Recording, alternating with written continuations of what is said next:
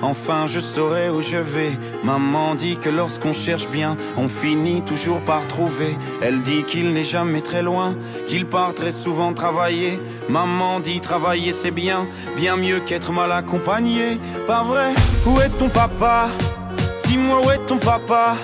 Sans même devoir lui parler, il sait ce qui ne va pas. Ah sacré papa, dis-moi où es-tu caché? Ça doit faire au moins mille fois que j'ai compté mes doigts. Eh, Où t'es papa, où t'es? Où t'es papa, où t'es? Où t'es papa, où t'es? Où t'es, où t'es, où papa, où t'es? Où t'es papa, où t'es? Où t'es papa, où t'es? Où t'es papa, Où t'es,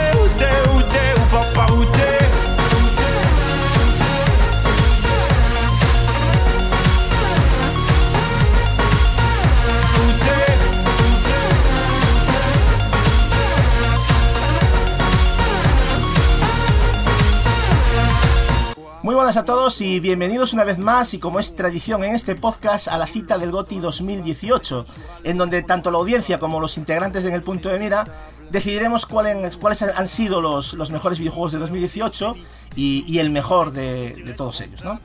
Antes de, de dar paso al elenco de colaboradores de hoy, eh, y por primera vez en este tipo de especiales, eh, tengo el placer de presentaros a un invitado que seguramente muchos de vosotros ya conocéis, ya que él es el director de uno de nuestros podcasts favoritos de la podcastera española, El Reino de Neverland, y personalmente un gran amigo y un enamorado de los videojuegos. Buenas, Dekar, eh, bienvenido a tu casa, tío. Bienvenido, tío, bien hallado, como se suele decir. Buenas noches, Gatsu. Es para mí un placer, un honor estar aquí con vosotros y qué mejor escenario que compartir pues los premios GOTIS, ¿no? 2018, otro añito más de amor. Sí, sí, ya te digo, es un- una fecha de esas que tenemos todos señaladas en el, en el calendario.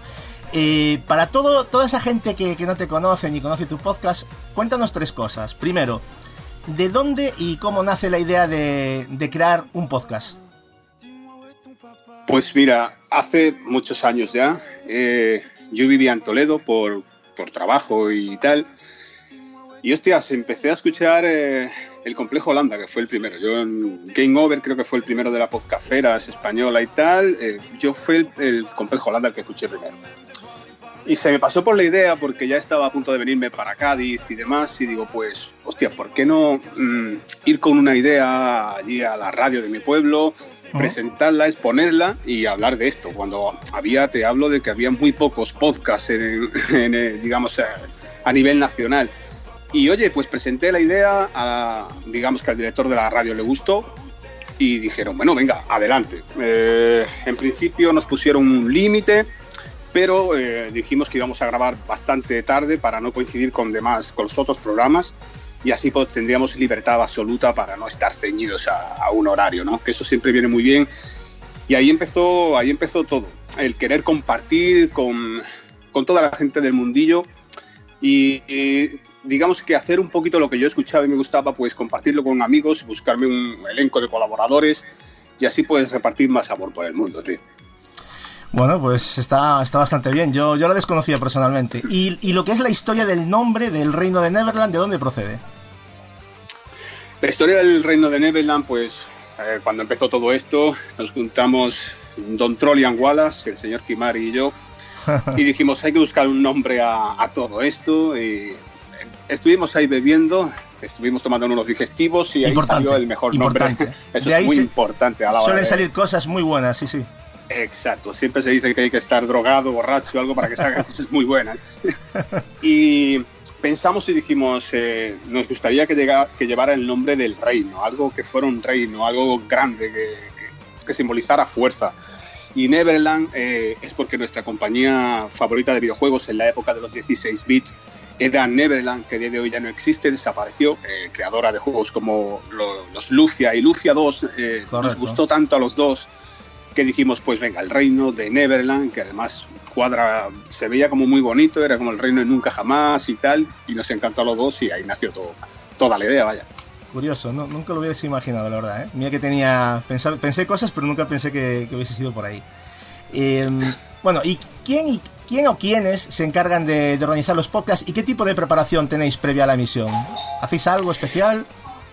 Pues te, mira, te comento. eh, antes de cada podcast eh, yo más o menos expongo un poquito pues la parrilla de lo que vamos a tener a los, a los colaboradores y siempre pregunto a algunos, eh, normalmente en principio mi idea era hacer un tipo de crónicas marcianas, eh, tener un podcast donde yo iba presentando a diferentes colaboradores y cada uno me venía con, con una idea, con una mecánica, con una sección, por así decirlo. Y la sección siempre ciñéndose en el mundo de los videojuegos y podría ser de cualquier cosa, un top tal, o hoy voy a hablar de juegos donde salen los Reyes Magos, que los hay, hoy voy a hablar de la Navidad de los videojuegos, eh, en, cosas así. Pero al final nos juntamos gente muy sabia y digo, hostia, no puedo desaprovechar todo el talento que tienen los compañeros. Este, este talento, claro, claro. Así es, tío. Y cogimos y, pues bueno, yo me pongo, hago la parrilla de, de, salida, luego se las pongo a ellos. Ellos me dicen, pues bueno, yo cambiaba esto por aquello. Es una cosa en conjunto.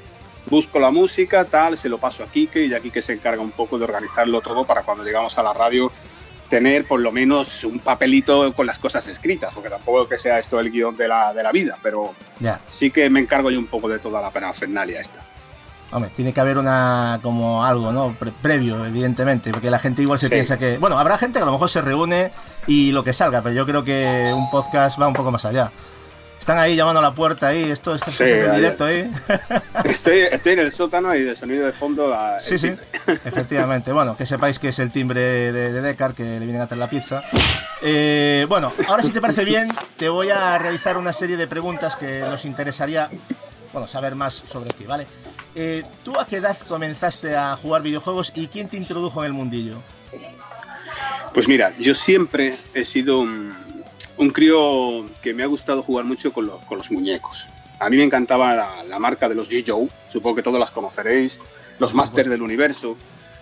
Pero más que jugar, me encantaba como crear un escenario y luego a la hora de jugar me había dedicado tanto a crear la situación, el ambiente, ya fuera bélico o fuera cualquier cosa, que la, de la temática de ese día donde quería jugar. Sí. Y la verdad es que a la hora de jugar ya se me quitaban las ganas porque me daba pena destrozar todo lo que había montado. Y bueno, pues mi tío era joven y tenía su novieta y venía a casa y un día se presentó con una, una Atari 2600. Aquello a mí me llamó poderosamente la atención. Yo cuando veía que me daban los escenarios hechos y que yo simplemente tenía que dedicarme a jugar, ya sabéis, no llegaba a ser un Atari oficial, era una clónica de esta que te traía juegos preinstalados y tenía como 60 juegos que, que todos sabéis que eran como 15 juegos, pero se repetían de varias maneras. Pero si Eran palitos animados, como decía yo. Así es, tío.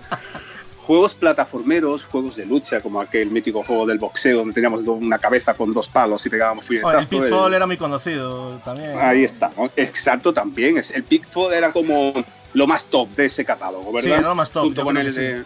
Sí, sí. sí, con el de disparos, de, esto de que eran dos sheriffs que se iban disparando píxeles y era maravilloso también, uno de los mejores juegos de Atari.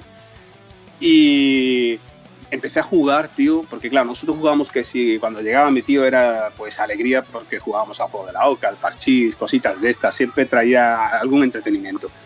Y aquel día fue algo glorioso. Joder, mi tío se la había pillado para él y, y vio la ilusión de aquel niño vamos, de una manera que me la dejó en casa. Eso Al día siguiente, me la pillo para el sobrino. sí, sí, pero él me la dejó, tío. Y aquel día me, eh, en casa, recuerdo que era fin de semana, me levanté, creo que fueron a las 8 de la mañana por ahí, solo, bajé, lo enchufé, todo, no sabía sintonizar la tele, que a lo mejor el que nos esté escuchando de nuevo dirá, ¿qué está hablando? Este de sintonizar tele. Sí, había que sintonizar un canal. Efectivamente.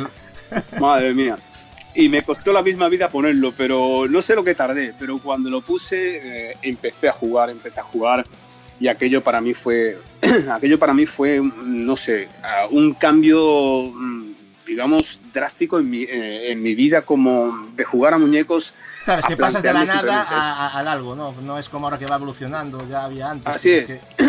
es. Básicamente es que yo no tenía que organizar nada, simplemente encendía con un botón y me lo daban todo hecho. Era jugar una jugabilidad directa, entraba y a jugar. Y eso era algo increíble en aquella época. Sí, sí. Y, pero bueno, mm, ya más o menos, pero para ti, ¿cuál fue el primer videojuego? ¿Qué dices tú? Este es el primer videojuego que recuerdo yo y que me, me, lanzó a, a, viciarme con este mundillo, ¿no? el primer gran videojuego que yo tuve realmente fue con la llegada de NES y con el primer Super Mario Bros. El Super Mario Eso Bros. fue algo increíble, eso fue algo increíble. Dos años me costó pasármelo, porque me una guardado, Nintendo. porque con una Nintendo mi madre me dosificaba las horas porque ya el vicio era malo. Y llegaba al mundo 6 donde el castillo no paraba de repetirse y hasta que le cogí la mecánica antes no había YouTube, que entrabas en vídeos tutoriales o veías cómo se solucionaba aquello. Y me costó dos años, pero era, recuerdo esos momentos con- muy agradables, muy maravillosos. Era, era difícil y aparte la jugabilidad cómo ha evolucionado, ¿no? Porque es un Madre chiste. mía. Comparado ahora a la Eh. gente que se queja ahora es para decirle, anda, que no viste nada tú. Exacto, es un chiste, pero yo siempre digo que a todo el mundo que juega videojuegos, eh, yo lo, o sea, a, los- a la, a la gente que está empezando ahora, a los chavales y a las chavalas, que volviera atrás y que probara tanto ese Super Mario Bros. como el primer Zelda de la NES, porque Sí. todos los videojuegos a, día de hoy que nosotros vemos y que nosotros jugamos y disfrutamos están construidos con esos pilares. Esos son los dos pilares más fundamentales de la industria del videojuego. Y es algo glorioso lo que hizo Miyamoto en aquella época. de Sí, verdad. yo creo que Nintendo y Sega, las dos, Nintendo Igualmente, quizás tiene un exacto. peso, lo, lo- lo reconozco, aunque soy ceguero, pero he tenido Nintendo y lo he disfrutado como el que más. Pero yo creo que Nintendo y Sega es la cuna, ¿no? Yo creo un poco de Sí. esto. Aparte del Claro. el altar y todo eso, lo que tú quieras. Pero realmente el videojuego cuando empezó a explotarse bien, yo creo que fue gracias a, a estas dos compañías, ¿no? Eh, Deckard, por decir un, un videojuego favorito de todos los tiempos, ya sé que hay muchos, es muy difícil, pero el que te viene a la cabeza y dices, Dios, este juego es lo máximo. ¿Cuál, cuál Xenogears de, PlayStation 1. Así JRPG impresionante, sí señor. Sí, sí, sí. es una lástima que nunca nos haya llegado, que nunca lo hayamos visto, lo hayamos catado. Hay, hay muchas formas de jugarlo, está traducido y todo, pero es un juego que nunca nos ha llegado y para mí es la obra más maestra más grande que se ha hecho en el mundo de los videojuegos. Y eso que han pasado los años por él, yo todavía lo tengo, pero es una, es una maravilla. Ese juego, estoy completamente de acuerdo. Ya tiene todos los, todos las- los condimentos ¿no? que tiene un gran videojuego a día de hoy. O sea, es, y sobre todo de ese género, ¿no? que me parece. Exacto. Estoy de Es un adelantado a su tiempo y, Mm. y- y ese es el que realmente se merecía un remake. Sí, bueno, a ver, hay muchos remakes que están saliendo ahora que no vamos a quejarnos, ¿no? Pero, pero Ah, sí, hay muchos que se echan de menos. No solo creo que siendo guiar, pero, pero vamos, que, que sí, que estoy completamente de acuerdo. Y una cosilla, a la hora de, de valorar un videojuego y de más importante a menos, aun sabiendo la importancia de todos los apartados, ¿qué es lo que tú valoras principalmente en un videojuego? La historia. La lo tengo ¿no? Para mí la historia es fundamental. La historia es lo que te mantiene enganchado al videojuego. Es cierto que la jugabilidad es muy importante, se- seguramente sea la segunda cosa más importante, pero para mí la historia es lo que hace que, que siga hacia adelante. Obviamente mi género favorito es el JRPG y son juegos con una carga argumental brutal. Claro, De ahí que sea mi género favorito. Pero para mí la historia en un videojuego tiene que estar a, a la altura y la verdad es que durante todos estos años que he jugado he vivido grandísimas historias. Digamos que he salvado reinos, galaxias, he jugado los mejores partidos de la Champions, todo, todo. Y si no hay una historia ya me la creo yo en mi cabeza. Ah, es muy importante, sobre todo para los que comenzamos como tú y yo. Yo también me, me siento muy ligado a ti por eso, porque yo también empecé mucho con el JRPG desde muy pequeño. Y entonces las historias siempre, siempre fueron algo que me vincularon mucho con los videojuegos, ¿no? Hay, hay- evidentemente pasa, hay géneros que no hace falta la historia, pero.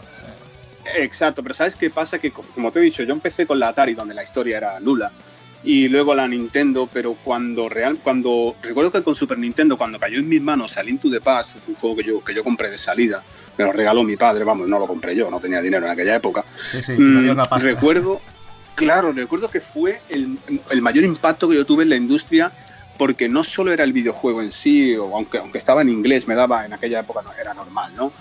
Pero era el irme a la cama con mi manual de instrucciones y al principio, cuando abres el manual de A Link to the Past, te cuenta la historia de Hyrule, la, la historia de la, cómo las diosas crean el mundo, cómo el Golden Sí. Land Eso se ha encerró a perdido. Ganon. Eso se ha perdido. Es- y eso se ha perdido. Se lo intentas explicar a la gente, ¿no? Y la importancia del manual, ese ritual de coger el manual antes de jugar, leértelo, mirarlo. Eso Sí, una era noche tras noche, Mm. tío. Era como irme a la cama a leerme un cuento. Y esa historia que yo pude leer en esas cinco páginas que puede tener ese manual de instrucciones centradas en esa historia, la guerra carcelaria, todo lo que pasó con el Dark Wall, cómo se convirtió, cómo salió Ganon de allí. Y todo eso hizo que mi yo, niño, me creara un mundo de, de- de flores en mi cabeza y cuando jugaba yo lo veía todo transmitido ahí.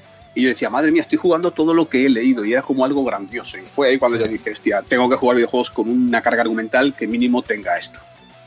Sí, yo de hecho cuanto más pasan los años todavía es más importante el argumento. Siempre lo fue, pero no sé si te pasa a ti también, pero como un juego no me, no me cuente algo, no me diga algo, me cuesta mucho me, meterme y continuarlo. Es complicado, ¿verdad? Pero tú me entiendes. sí, totalmente, ya te digo, totalmente. Además, hoy día que están los indies tan de moda, han salido algunos indies con un peso argumental brutísimo y para mí es muy importante a la hora, porque yo he jugado pocos indies justo por eso, porque busco esa... Y aparte la estética, la estética del indie también es muy importante. ¿eh? Exacto, sí. Yo creo que también eso...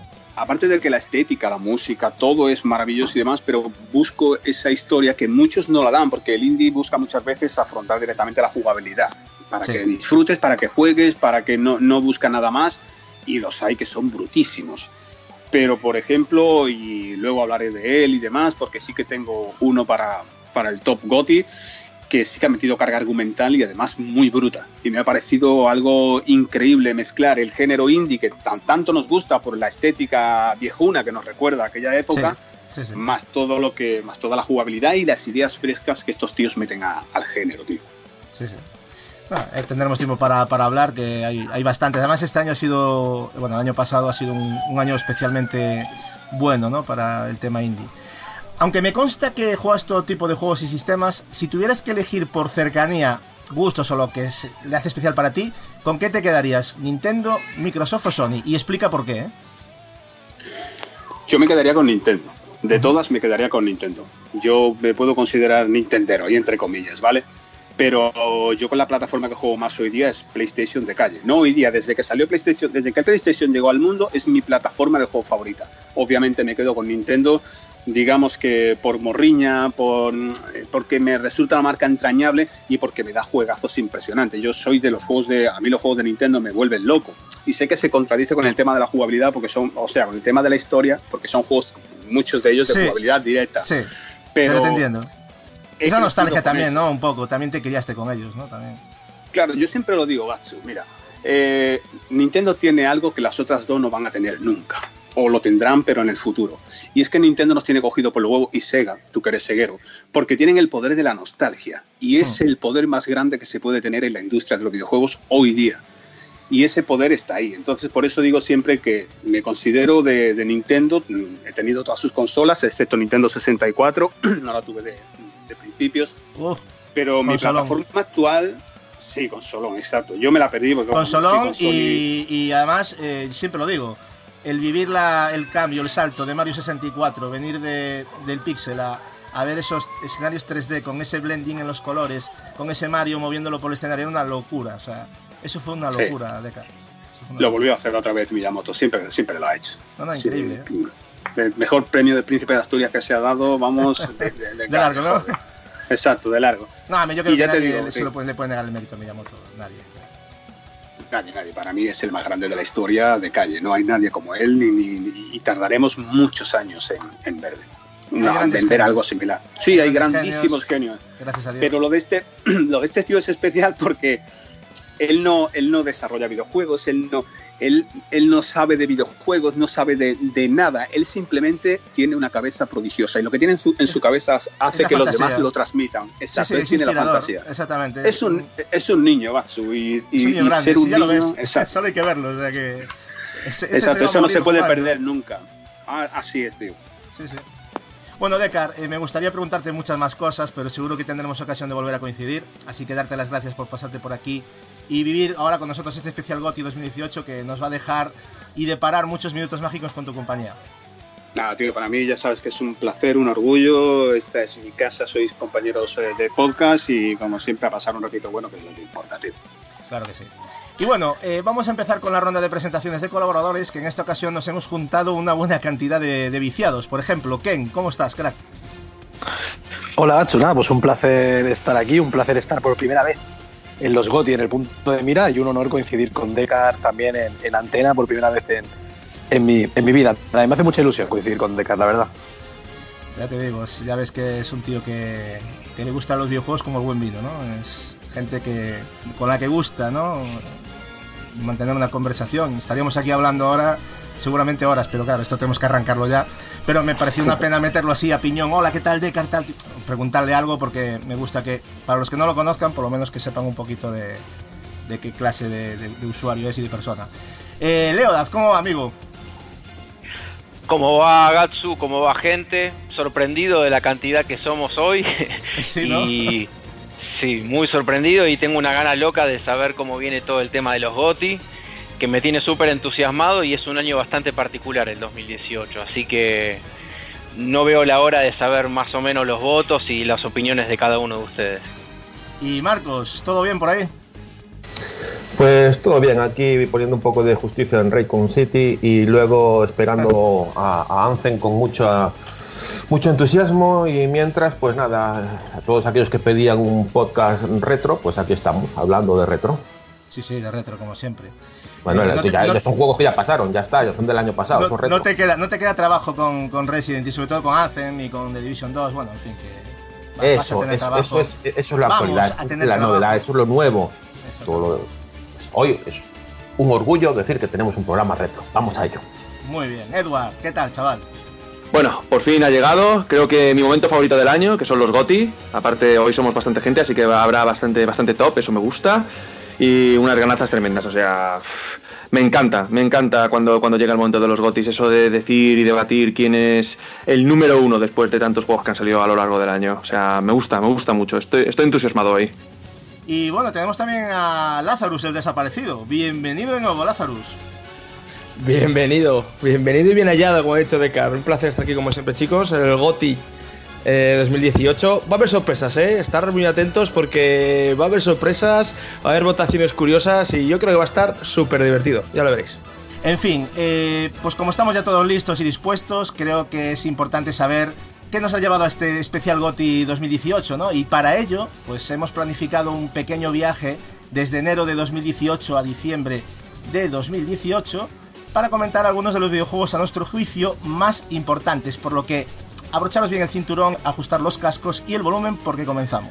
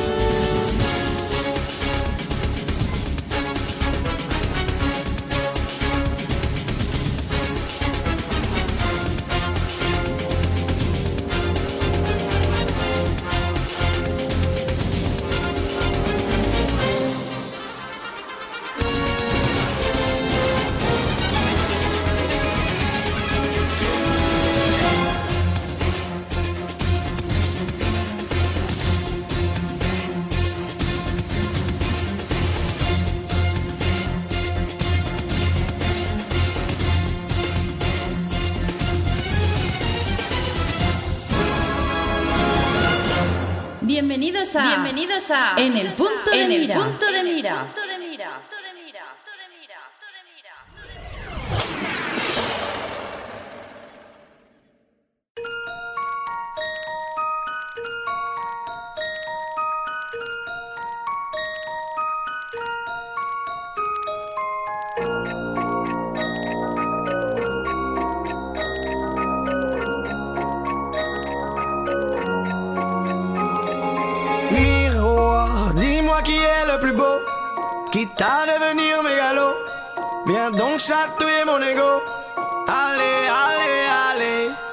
Laisse-moi entrer dans ta matrice, goûter à tes délices. Personne ne peut m'en dissuader. Allez, allez, allez. Je ferai tout pour t'accompagner. Tellement je suis borné. Je suis bien dans ma bulle. Allez, allez, allez.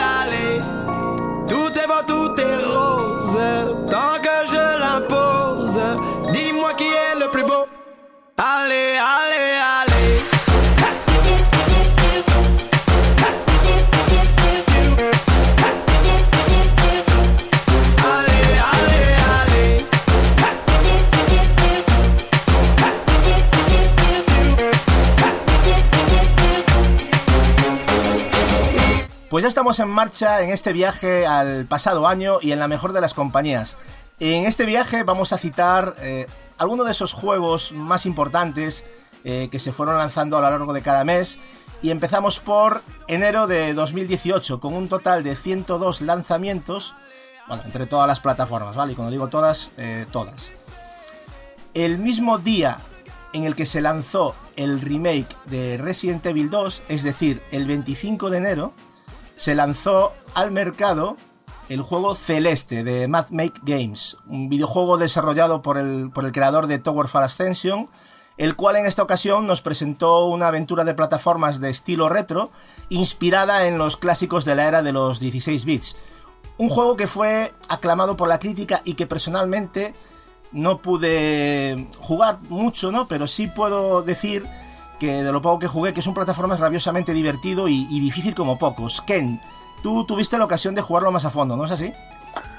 Sí, yo me lo fue uno de los primeros juegos del año y francamente me encantó, me encantó el mensaje que tiene, aunque a nivel narrativo puede parecer simplista por cómo por cómo lo explican, luego es muy profundo. Y obviamente el gran atractivo del videojuego es la plataforma y la dificultad, porque era digamos que la, la linealidad del avance era chungo, pero luego había una cara B que era muy jodida y si luego querías ya irte por el 100%, la cara C ya era desproporcionadamente jodida. Un, un, juegazo sin duda. Es que a mí, me, a mí me resultó muy curioso el tema de andar rebotando las paredes, ese plataformeo que es, es, de locos. Y luego lo que dices tú, luego tienes, creo que son fresas, ¿no? Unas frutas, unas cosas que se cogen que están en sitios muy complicados, que puedes pasar de ellas, pero que es como un reto, ¿no? Yo, yo lo sí, poco que estuve jugando... Era, eran coleccionables que encima tenían la mecánica de que te obligaban a cogerla, pero una vez cogidas tenías que acabar lo que es el plataformeo hasta estar a salvo para que realmente esa fresa pasara a ser de un coleccionable tuyo, ¿no? Una mecánica, inteligente, una mecánica inteligente porque si no la gente, digamos, que la cogería, se dejaría, se suicidaría y, y, ya la tendría, ¿no? La verdad es que a mí me pasaba que yo siempre que veía una fresa la tenía que coger sí o sí. No sé si a vosotros os pasa que, bueno, a que mí, os ponéis, yo, os ponéis yo, los típicos yo, retos. Yo hubo fresas que dije, voy a seguir, que quiero ver un poco más. No, hay algunas que están con mala leche, ¿eh? La verdad sí, es que es sí, un juego de tomártelo con mucha calma. Yo desde Abusing Mel de 8 bits, que eso era una locura de dificultad, no recuerdo nada tan, tan complicado a nivel plataformero. Yo no sé, o estoy oxidado. perdón, por... perdón, que me, perdón que me meta, pero el Super Meat Boy es muy parecido. Es de ese tipo de plataformas con dificultad que tenés esos movimientos tan angostos y precisos que da dolores de cabeza. Pero bueno, qué sé yo, es un juego diferente, digamos. Sí. Pero yo, yo, cuando, por poner un apunte más, Gatsu, yo cuando analizaba la dificultad del juego, realmente sí que es cierto que las mecánicas de plataforma son muy complejas, pero tenías unos checkpoints, eh, digamos, tan milimétricos que era ensayo o error y al final era sí, sí. cuestión de tiempo. O sea, que no había un problema de. Al final te lo pasabas porque si hacía falta que la, si hacía falta que la hicieras 46 veces la hacías, pero vamos, que el avance era constante, ¿eh? Pero eso es un juego diseñado para morir todo el rato. O sea, yo por lo menos Sí, lo, lo aprecié así, ¿no? Estás todo el rato muriendo. Seguramente habrá genios maravillosos, hábiles que se lo pasarán rápido, pero es un juego que aparte te tienes que parar, vas a la pantalla a la vez y tienes que hacer mentalmente el recorrido. Porque no es en plan, ah, la voy saltando y ya voy viendo. No, no. Tienes que tener claro todo lo que vas a hacer desde el primer momento, ¿no? Yo por lo menos es la sensación. No sé si luego va cambiando o, o va más o... Sí, incluso hay momentos cuando ya te estás acercando más al final que tienes que el simple mero hecho de ver cómo vas a hacer la, el reto plataformero es casi hasta un puzzle en sí mismo, porque dices, hostia, eh, hago el primer salto aquí, el doble salto aquí, cojo la... Hay una especie de orbe, orbes que te permiten realizar otra vez otro salto, ¿no? Y tienes que hacer la gestión mental de decir, vale, toca hacer esto. Y una vez lo haces, hmm. afrontas el siguiente trozo de plataformeo, ¿no? Tiene... Sí. Es que no, que no está claro. Llegas a un momento del juego que no está claro y puede tener un aire de videojuego de puzzles, por así decirlo, pero de manera muy. dicho de manera muy superficial, ojo, eh, nada, nada más lejos de la realidad. Bueno, es un juego que más o menos hablar un poquito de él porque yo creo que es interesante, sobre todo por el calado que tuvo, porque recibió bastantes premios y me gustaba pararme un poquito en él. 26 de enero, Monster Hunter World de Capcom. Un gran esperado en esta generación en lo que se refiere PlayStation 4, One y también en PC que llegó con un lavado gráfico de mérito y con todos los elementos que son santo y seña de la, de la franquicia, como el sistema de recompensas aleatorio, huyendo claramente de, bueno, de las cajas de botín, un, un, mapa totalmente conectado entre sí por zonas diversas, y no solo eso, sino que por primera vez se permite el juego cooperativo entre Japón y Occidente, todo un acierto. De aquí creo que lo hemos jugado Marcos y yo. No sé si Decar lo ha jugado. Decar, ¿tú le viste a Monster Hunter? No, tío. Yo Monster Hunter le estuve jugando la, creo que fue en, la- en Barcelona el año pasado, sí, el año pasado, y la verdad es que no le pude dar, pero bueno, me consta por, por el señor Luis, 16 Vitera, que es una verdadera joya y una verdadera maravilla. Además, en el grupo del reino tenemos a tres o cuatro enganchados que no paran de darle al vicio. Y Sí. de esto que se juntan y para ellos esto es una, mm, o sea, igual que para vosotros a lo mejor eh, el Anthem puede ser Dios eh, por la mecánica, para ellos el tema dinosaurios, espadas y mundo de fantasía pues es algo épico. Y la verdad es que están encantados con este juego. ¿no? Vamos, es, al- es muy divertido. Es muy divertido. Sí, lo, lo llegan a poner incluso, para ellos es su propio GOTI de este año, vaya. Sí, sí. Ostras, pues. eh, oye, no, lo descarto, ¿no? Es un, es un gran videojuego, la verdad, pero. pero a mí me gustó mucho, yo me lo pasé muy bien. eh, tengo que reconocer que lo tuve que dejar. Sé que ha evolucionado muchísimo desde que lo dejé, porque esto van metiendo contenido cada dos por tres. Pero vamos, que un juego que. Marcos, a ti también, así brevemente, también te lo pasaste bien, ¿no? Sí, es un juego que lo que hace bien es que lo adapta más a, en cierta manera, a gustos eh, mayoritariamente más occidentales, lo facilita en su introducción y creo que eso ha influido mucho al, al éxito del juego, a que el público occidental entrara masivamente a él. Es un juego que sí, el contenido gratuito es lo que también llamaba, que iba a tener constante, digamos, contenido, hasta que nos han informado de nueva expansión, que las expansiones no es nuevo contenido, es una cosa distinta y eso sí que se paga aparte. Lo- tenerlo en cuenta para otros juegos como The Division o Anthem o algo así, que contenido gratuito sí, pero igual expansión no significa contenido gratuito. También se lanzó el mismo día eh, Dragon Ball Fighter Z de Arc System Wars. Eh, los mismos, creo que los que hicieron Black Blue, si no me equivoco, ¿no? Y Guilty Gear, creo que también fueron juegos que son de este estudio. Y de este juego creo que Edward nos puede dar más detalles, ¿no, Edward? ¿Qué, te pareció este Dragon Ball? Pues eh, diciéndolo simplemente me parece el mayor homenaje a la saga Dragon Ball que se ha hecho en un videojuego y aparte del mejor juego de Dragon Ball que he jugado. O sea, es un juego que jugablemente es una delicia, mm, me parece un arcade muy digno. Porque no sé, a ver, los Tenkaichi estaban muy bien, pero creo que su sistema de combate era un poco, un poco demasiado simplón y repetitivo. Pero ese, la verdad, cada personaje tiene sus propios movimientos. Es un juego hecho con mucho mimo, muy cuidado, unos gráficos cel shading impresionantes, es que parece la serie de hecho. Y la verdad es, eh, es, es, es uno de los grandes de este año, la verdad, para mí. O sea, es un juegazo. Yo es que después de los Xenoverse me vino un poco abajo con el tema de Dragon Ball, pero me consta que es bastante mejor que los Xenoverse, ¿verdad? Nada que ver con Xenoverse, nada que ver. Vale. Porque el combate, a ver, me gustaba, no estaba mal, pero el tema que le metieron de exploración me pareció un poco con calzador y mal ejecutado. A mi modo de ver, ¿eh? Xenoverse. No sé el 2, pero el 1 no me acabo de... Eso que me... Lo mejor la figura. lo mejor la Sin figura. duda, sin duda, sin duda es lo mejor. Yo jugado el Xenoverse 2 y la verdad mm, eh, lo veía más feo después de jugar el Fighter Z, sinceramente. Claro, normal, sí, sí. Ya hasta en Switch luce, luce muy bien, parece ser, o sea que la verdad es que es una maravilla. Bueno, eh, esto fue lo más destacado de- del mes de enero, así que vamos a pasar a febrero de 2018, con un total de 195 lanzamientos, también entre todas las plataformas. Y tenemos 6 de febrero, Shadow of the Colossus de Blue Point Games, un remake del videojuego del mítico Tinico, con Fumito Ueda en cabeza. Creo que para todos eh, un videojuego muy esperado y no solo por el tiempo que tardó en salir, sino por el tipo de videojuego que es. Decar, imagino que sí, a este sí que habrás jugado, ¿no?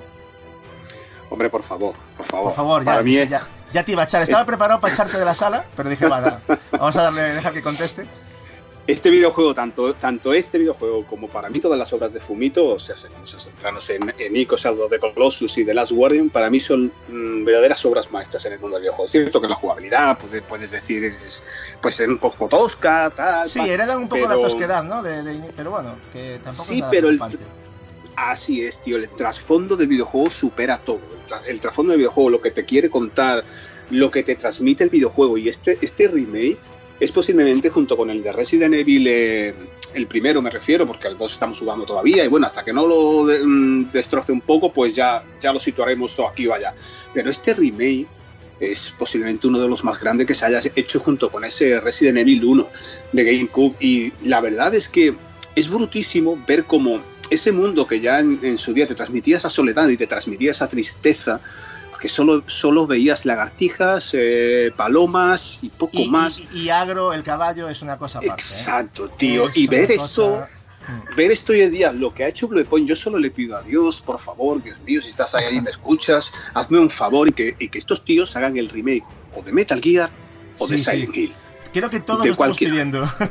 Sí, tío, sí. porque es, es impresionante.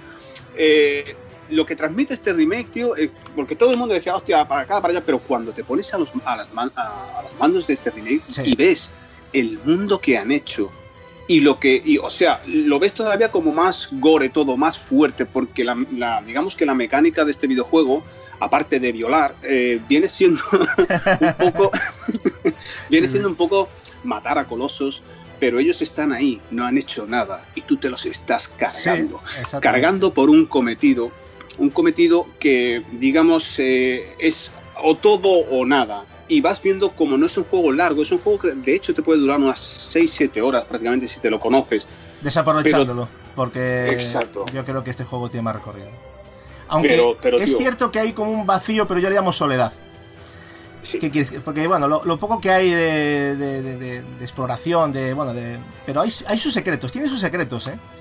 Sí, tiene sus secretos, tío, Tiene sus tiene sus secretos. cositas. En este remake han metido, han metido coleccionables, por así decirlo. Sí. Y, y la verdad, eh, tío, es que lo que transmite este remake es algo brutísimo. Y si nadie lo ha jugado, o en su día no lo jugó, o en su día le pareció tosco, o incluso el HD que sacaron le pareció algo que es injugable, porque sí, es un poco tanque y tal, que pruebe este remake, por Dios, porque, Porque- la iluminación que tiene es eh, brutísima. yo creo que, no sé si tú lo has notado, yo he notado que hasta jugablemente eh, está más ajustado, porque yo me agarro mejor, o sea, gestiono mejor el tema de, de escalar los, los, los monstruos, ¿no? Digamos, los, los colosos.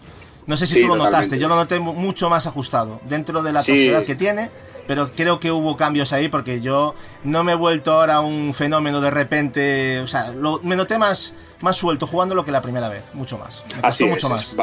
Más suelto, ahí han tocado unos algoritmos que han hecho que eso sea un poco más fácil el agarre, e Exacto. incluso el caballo es muy similar al que era en su día, incluso el control es muy similar, pero que sí que lo han, es, digamos que lo han suavizado todo, dejémoslo en que lo han suavizado y le ha salido que ni al pelo, tío. Perfecto. 13 de febrero. eh, Kingdom Come Deliverance de Warhouse eh, Horse Studios. Un curioso RPG de mundo abierto, ambientado en la Edad Media, eh, de los mismos creadores del juego, de juegos como Mafia 2 y Opera- Operation Flashpoint. Eh, este juego, personalmente, no acabo de, de decidirme a comprarlo, pero me llama mucho la atención. ¿Alguien ha podido jugarlo o puede ampliarnos algo más sobre él? Porque yo lo veo como un simulador de la Edad Media. Yo me lo he pasado, gacho. Ah, pues mira, danos unos matices, sin hacer análisis, para que la gente sepa un poquito. Eh, es un juego particular, ¿eh? el Ki- Kingdom Come. Es un juego, partiendo de la base que es un juego en primera persona, no te deja poner otro tipo de cámara. Es un juego pensado por y para jugar en, primera persona. Es un juego donde está basado en la edad medieval, donde no hay magia, o sea, es todo real. de- todo castillo, eh, caballeros, reyes, todo es. No hay nada de dragones, ni de hechizos, ni de nada. Es todo crudo, es todo. eh, representa muy bien eh, todo lo que es la, el tema de la época. y Es un juego extremadamente realista, que para mucha gente a lo mejor se le puede tirar un poquito para atrás. Y muy o parado, por ¿no? ejemplo, claro, por ejemplo, vas sucio y los eh, mercaderes no te quieren atender hasta que no te limpies. Si tienes una mala reputación, no te quieren vender eh, el posadero cosas, ni siquiera habla contigo el posadero para darte misiones. Eh, es un juego que o sea, pillas mucho peso y no te puedes mover, pero de forma drástica, no como en otros juegos, sino no te puedes mover, tienes que tirar cosas al suelo. Eh, las armas se te. el tema de la durabilidad está, para mi gusto, muy desbalanceado, sino se te, se te estropean muy rápido las armas. Es un juego bastante particular, pero es muy exigente y a la gente que le guste eh, le atraerá. Inclusive es un juego que cuesta arrancar, pero luego la trama te engancha. En tema gráfico luce muy bien. Creo que en PC ahora mismo está en los estándares. Sí, porque es un Eh, estudio bastante modesto, ¿no? El que lo ha llevado a cabo. eh, sí, como bien has dicho, son eh, partes de otros estudios, han ido fichando eh, los de Sin Mafia. Bueno, eh, el juego, insisto, eh, no está mal. A la gente que le guste eh, el tema medieval, el tema de rol, a la máxima expresión, eh, el tema de tener cuidado todos los aspectos, eh, de subir al personaje y tiene que comer, tiene que dormir, te puedes llegar a, a morir de hambre. Llega un momento que si tienes mucho sueño no puedes abrir los ojos, eh, tiene ciclo de día y noche. El te juego, el juego perfecto para. Marcos, ¿eh? Está Marcos ahora mismo, pero flotando juego, exactamente, es un juego para Marcos para que se dé paseos. Que se dé paseos tranquilamente. Pero, y hay caballo también. Sí, sí, hay caballo, por supuesto que, que se puede morir y liar la parda. Sí, es un juego que a quien tenga horas, quien quiera echarle horas a un buen juego, no le, seguro que le gusta. Las misiones pueden acabar de muchas formas diferentes, eso sí que está muy bien. Hay misiones secundarias, el mundo es vasto, amplio. eh, deberían de sacar una segunda parte, así que mm, os invito a que lo probéis porque la verdad que... Y ahora con parches está muchísimo mejor, ¿eh? porque el Sí, juego salió con tuvo problemas. muchísimos bugs, Mm, muchísimos, y ahora está muy jugable. Yo me lo he pasado hace bien poco, la verdad que os lo recomiendo si os gustan las aventuras bastante exigentes. Vale, muy bien, yo nos queda claro. Encima ahora también está bastante rebajadito de precio, creo que por 29 ya te puedes hacer con él. Eh, yo me pareció verlo, ¿eh? por lo menos en Play 4 me pareció verlo. Bueno, pasamos a marzo. Eh, marzo de 2018, con un total de 218 lanzamientos entre todas las plataformas. Vamos a rescatar alguno de ellos, como el 20 de marzo, que salió el Sea of Thieves de Microsoft, bueno, llevado por Rare, a cabo por Rare. Este juego eh, supuso la, la presentación de una nueva IP, eh, un juego de aventuras multijugador con temática pirata, el cual no sé si a vosotros os ha sucedido lo mismo, pero me ha parecido un videojuego eh, del que se tenían altas expectativas y al final ha dado la sensación de, de juego incompleto. No sé Te si digo yo, Gatsu. Sí, te pues digo venga. yo lo- te digo algo, porque yo sí que lo he probado, lo he jugado, he estado dándole un poco. Y este juego viene a demostrar básicamente que la Rare que todos conocíamos a día de hoy no existe. Sí. Ha desaparecido esa compañía Exacto. ya, tenemos que, tenemos que asumirlo. Y es un juego, como bien dices, inacabado. Que es cierto que con el tiempo le han ido añadiendo muchísimo más contenido y más cosas, pero cuando llegas a esta industria donde tan- hay tanto lanzamiento, y tú lo acabas de decir porque ha habido una. En, en marzo es brutal, ya sabes que es una época muy dada a ello. Sí, Cuando hay tantos lanzamientos, o llegas, o si llegas tarde, ya tu momento pasó. Sobre todo ahora que hay tanto juego que permite a la gente jugar, compartir y demás. Y este juego, pues, debería haberse esperado un poco más, pero venía Sí. ya precedido por varios retrasos, varios problemas. La gente se le echaba a lo alto a Microsoft, sobre todo con el problema que ha tenido esta generación de exclusivos y tal. Y lo han lanzado y han ido diciendo, bueno, ya iremos metiendo, ya iremos arreglando, pero han llegado tarde. Para es mí que a mí en el E3 me dio la sensación cuando lo presentaron que tenían nada. O sea, y es lo que pasa. Al no tener nada, piensas que va un poquito avanzado a lo mejor, pero es que realmente no tienen nada. Y entonces claro, Exacto, pa- así pa- es. pasa lo que pasa. Y ha pasado con más juegos, ¿eh? no solo con este, pero, Sí. pero yo creo que es inacabado completamente. Este juego necesitaba por lo menos un añito más, tranquilamente. ¿eh? Tal cual, tal cual. Ahora está metiéndole contenido, bueno, no sé cómo vaya, me perdí un poco, por eso quería preguntar, pero bueno, me imagino que también te desconectaste un poquillo del tema, ¿no? Ya también. de- Ah, sí, ya básicamente era probar. Ahora están perdidos. Y era falta, falta de contenido. Eh, no puedes dar un golpe así tan flojo y luego sacar contenido, es difícil que remontes, o sea, hay que hacerlo bien desde el principio. Hoy en día, o te Pero- duermes, Pero Gacho, perdón, interrumpa, eh, a- al parecer ser, en este año, está siendo uno de los juegos más vistos en Twitch. ¿Sí? Al parecer ser, sí, sí, sí. Si buscas algo, si buscas eh, una noticia. Bueno, si acompañan respecto, ventas, me parecería bien, pero es- el tema es que no acompañan ventas, son suscripciones de... Es el problema. Yo lo considero, yo aquí sí que meto, por ejemplo, que penséis un poquito en el juego de Sony llamado Dreams, de, Quantum, de, de Media Molecule, perdón. Eh, Dreams lo, lo mostraron básicamente antes de salir PlayStation 4. Y Sony lo ha ido retrasando tanto por ese problema de contenido y porque no quería que fuera simplemente un Little Big Planet. No sé si estáis al día de las imágenes que han salido, que Es han que hecho un Ahora es que ha cambiado tanto el juego que parecen desarrollos diferentes, yo me da una sensación... pues, Han- pero ellos han querido meterle tal cantidad de contenido a ese Dreams que se ha ido retrasando y no les ha importado. Si sale, que salga bien. Y he visto juegos de un día de Space hecho, hecho en Dreams, cosas brutísimas que tú dices, ¿en serio se puede llegar a hacer todo eso en este Sí. juego? Al parecer, parece ser que sí. ¿Lo tendremos en PlayStation 4 o no lo sé? Lo mismo sale en PlayStation 5, pero bueno, a ver si este es su año por fin y sale. A lo mejor no te extraña nada que lo estén preparando para parrilla de lanzamiento. Puede ser. Venga, ¿eh? ya, ya te digo. Bueno, 23 de marzo, ¿qué salió? Pues el Nino Kuni 2 eh, Revenant Kingdom de Level 5. Eh, bueno, un JRPG desarrollado por estos genios, ¿no? En colaboración, y digo colaboración con el estudio Ghibli porque eh, se nota que no, tuvieron, no estuvieron detrás al 100%, ¿no? Yo por lo menos así lo veo. Un juego eh, que personalmente yo esperaba con mucha emoción y que luego pese a ser un gran videojuego, no me dejó ni el 25% de calado que me dejó la, primera parte. Decar, tú que tú eres amante de, los JRPG, tuviste la ocasión de jugarlo, imagino, ¿verdad? ¿Tú qué opinas de él con respecto al 1? Habla un pelín eh, previamente.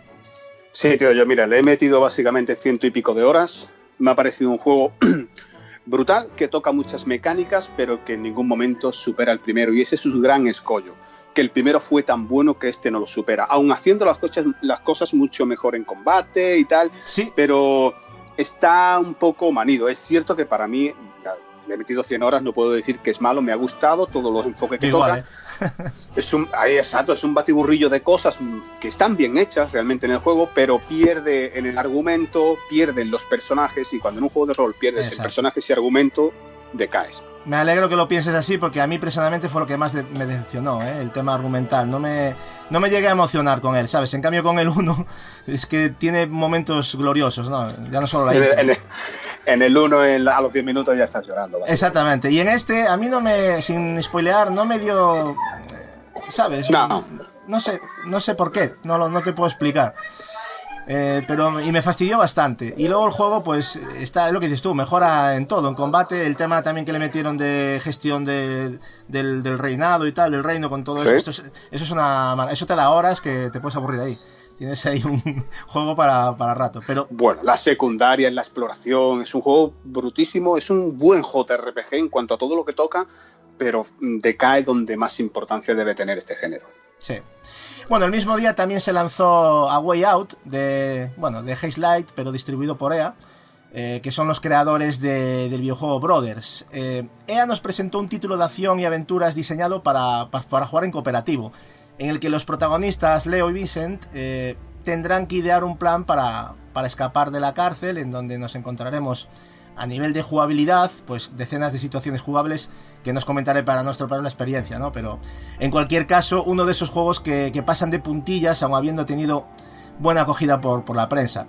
Me hubiera gustado mucho que, que Turo nos dijera qué le ha supuesto este videojuego, ya que tuve el placer de jugarlo con él en cooperativo, pero por motivos personales, como os comenté, no va a poder estar, así que no sé si Marcos ha vuelto, me consta que tú también lo jugaste, ¿no? ¿Qué, qué te pareció la experiencia y la fórmula jugable? Sí, yo lo, yo lo jugué con Capex eh, y la verdad es un juego que es la palabra perfecta que le queda es experiencia, porque a mi modo de ver es una historia muy buena, eh, Sí. te engancha, unos protagonistas que tienen su carisma, pero lo considero que aunque tiene dos posibles finales, eh, es un juego que, primero, que evidentemente tienes que jugar a narices en cooperativo sí o sí, pero que es de una, una sola ida. O sea, volverlo a rejugar mm, ya no, ya no es lo mismo. Sí. Me- Es, lo que me- es la sensación que me dio. Está muy bien ese, ese tema de que con un solo juego puedes invitar a un compañero y los dos jugar, eso está muy bien. No tienes que comprar dos juegos para jugar, eso me pareció una cosa maravillosa. Y, y ya te digo, y a nivel de, de lo que, de lo que es la experiencia estoy completamente de acuerdo. Y sobre todo, yo creo que eh, estaremos de acuerdo sin dar detalles que la, la parte final es algo que nadie se espera y que te rompe en dos. Te, te- te bloquea como jugador. A mí por lo menos me, me quedé bloqueado y me pareció una cosa súper súper inteligente como, como, como fueron desarrollando este juego. En todo Y caso, te digo. Gatsu, Hmm. te digo, perdona que te interrumpa, te digo que menos mal que con un solo juego podíamos jugar dos, porque a día de hoy es imposible encontrar este juego en las tiendas ni en las cestas. ¿eh? Se ha agotado en todos sitios. Sí, echarle un ojo tirada, y lo veréis. Así es, tuvo muy poca tirada. Las copias que se vendieron se vendieron y el juego es uno de los más buscados eh, hoy en mercado de segunda mano. Ostras, pues mira, yo ese dato no lo tenía. Sabía que había vendido bien para lo que es la. De hecho, ya están preparando una otro Lo están, juego. intro- lo están introduciendo ya en, en los que son de cuenta de, de A Premium y de. Y creo que también lo- próximamente, o si no está ya en el de Xbox, en el eh, EA Access, eh, también va a estar ya disponible este juego. Este, este va a ser carne de especulación en el futuro, ¿no? De cara. Ya, ya lo es, de hecho, ¿eh? ya te puedo Sí. asegurar que ya lo es. Sí, No, no sabía que estaba agotado, no sabía que no se podía comprar. Me parece una cosa un poco bestia, ¿no? Que- Pues el de One, que ni siquiera fue distribuido en España. exacto. Bueno, ese tiene que ser. Ese tiene que ser de loco. Yo lo compré, yo lo compré, yo lo compré. Pues guárdalo, mételo en formol porque Sí, eso. sí. ¿Y te gustó? ¿Te gustó el juego? Y a mí me flipó mucho el juego. O sea, fue eh, una sorpresa enorme. Sobre todo lo de que obligar a jugar dos, ya me parecía un punto de partida muy interesante. algo completamente nuevo. ¿Y sabéis de algún otro ejemplo? ¿De algún juego que te obligara a jugar dos personas? En, Te en el análisis, creo, pero no, no salió ningún título, creo. Yo no, no, creo no puedo decir uno, uno- uno algo igual nuevo, que este. Es algo Uno nuevo, igual que es- este en este aspecto, no. No, que te obligue, creo que es, que es de los, o el primero o de los poquitos, pero yo no lo sé. Y estoy también contra de Marcos que mm, rejugarlo no le veo sentido. Yo creo que la experiencia, como bien ha dicho, acaba ahí cuando lo acabas. Sí. O sea, tiene algo otro.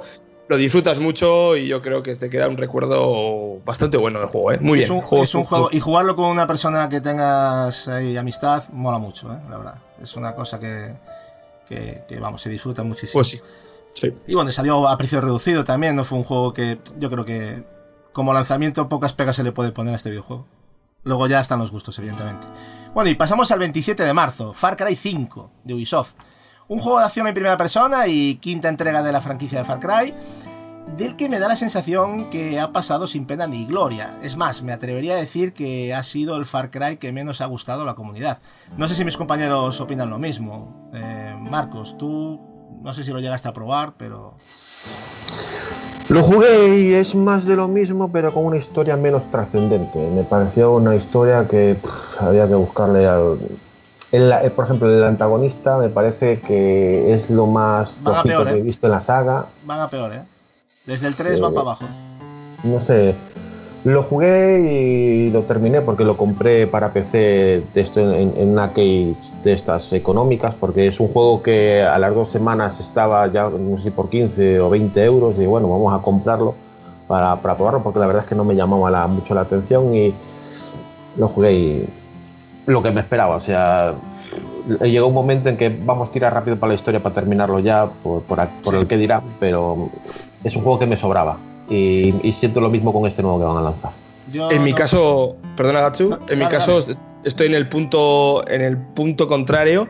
No voy a jugar ningún Far Cry. No voy a jugar ningún Far Cry. Nunca me llamó la atención. mm, Igual que me pasó con Assassin's Creed, me pasaba con Far Cry. Y me compré este Far Cry 5 porque la temática desde fuera parecía que estaba muy bien. El tema, pues, de eclesiástico con el sacerdote, el padre. Y a mí el juego me gustó mucho. Yo lo disfruté mucho. Me lo pasé, en me lo pasé yo solo y después me lo pasé en cooperativo. Y me gustó, me gustó mucho. De ahí que me cogí el 3, el Far Cry 3 y el Far Cry 4. Me quería jugar a la trilogía, digamos. eh, sin contar el 1 y el 2. Y, y el 3 me lo pasé hace poco, me gustó mucho también, el 3 estuvo muy bien, pero yo del 5 guardo un gran recuerdo. Sí que es cierto que hay cosas de la historia que quitaría, pero vamos, son puras excusas, pero a nivel de lo que te ofrece el juego, el mapeado amplio, la diversión del juego, me lo pasé, me lo pasé muy bien, muy, muy, muy bien. Y después tenía un, un toque multijugador que la gente hacía sus mapas, una cosa un poco rara. No jugué mucho, pero tenía potencial y el juego, insisto, lo, lo disfruté bastante. Y creo que a nivel de ventas, creo que funcionó bien el juego. ¿eh? No sé cómo Eh. acabó. Eh, Gacho, un apunte. Dime, dime, dime. Yo creo que respecto a este videojuego, el Far Cry 5 ha contrastado precisamente esto, en una negativa de la comunidad, yo creo, partiendo de un desgaste ya de casi 5 o 6 Far Cry siguiendo la misma fórmula, aunque unos de ellos son spin-off, como el Primal o, o el Blue Dragon, ahora el que nos viene ahora el New Down. Pero sí que es cierto que a nivel de jugador medio o ventas ha crecido. El cooperativo le ha sentado bien a nivel de ventas, al igual que ya le sentó bien al Ghost Recon Wildlands y también hay que decirlo, ¿no? El, Entonces ha vendido. El ¿Ha juego ha vendido más que los anteriores. Ah, Sí, sí. De hecho, de hecho, hizo récords del. este- Bueno, de hecho, en el 2018 ha habido muchísimos récords. Del el, el videojuego de Ubisoft más rápidamente vendido, ¿no? De hecho, creo que con Monster Hunter World pasó lo mismo con Capcom. Pero eh, y- yo lo que me refería un poco es que, claro, yo de ventas no, no he dicho nada, pero, pero hablaba un poco de la sensación de que pasó sin pena ni gloria. Yo por lo menos no veo a la gente hablar de él. No es un juego que haya, Sí. que haya calado. Yo por lo menos no, no lo aprecio. Igual es una cosa mía muy personal. No, no, yo, yo estoy, yo estoy de acuerdo, ¿eh? Ahí, gacho. Claro, Pues por eso que yo pod- podía ser, por eso os pregunto, porque a mí realmente. Lo que pasa que es un juego que de afuera llama la atención. O sea, tú lo ves, ves la portada, ves lo que te, te ofrece, el sacerdote, el banquete, eh, imitando a la, a la última cena. Entonces te llama la atención. Y es un Far Cry, va a haber tiros, va a haber no sé qué, los vídeos que se han visto a nivel gráfico cumplía muy bien. En One X se veía muy bien el juego, salió una versión muy bien.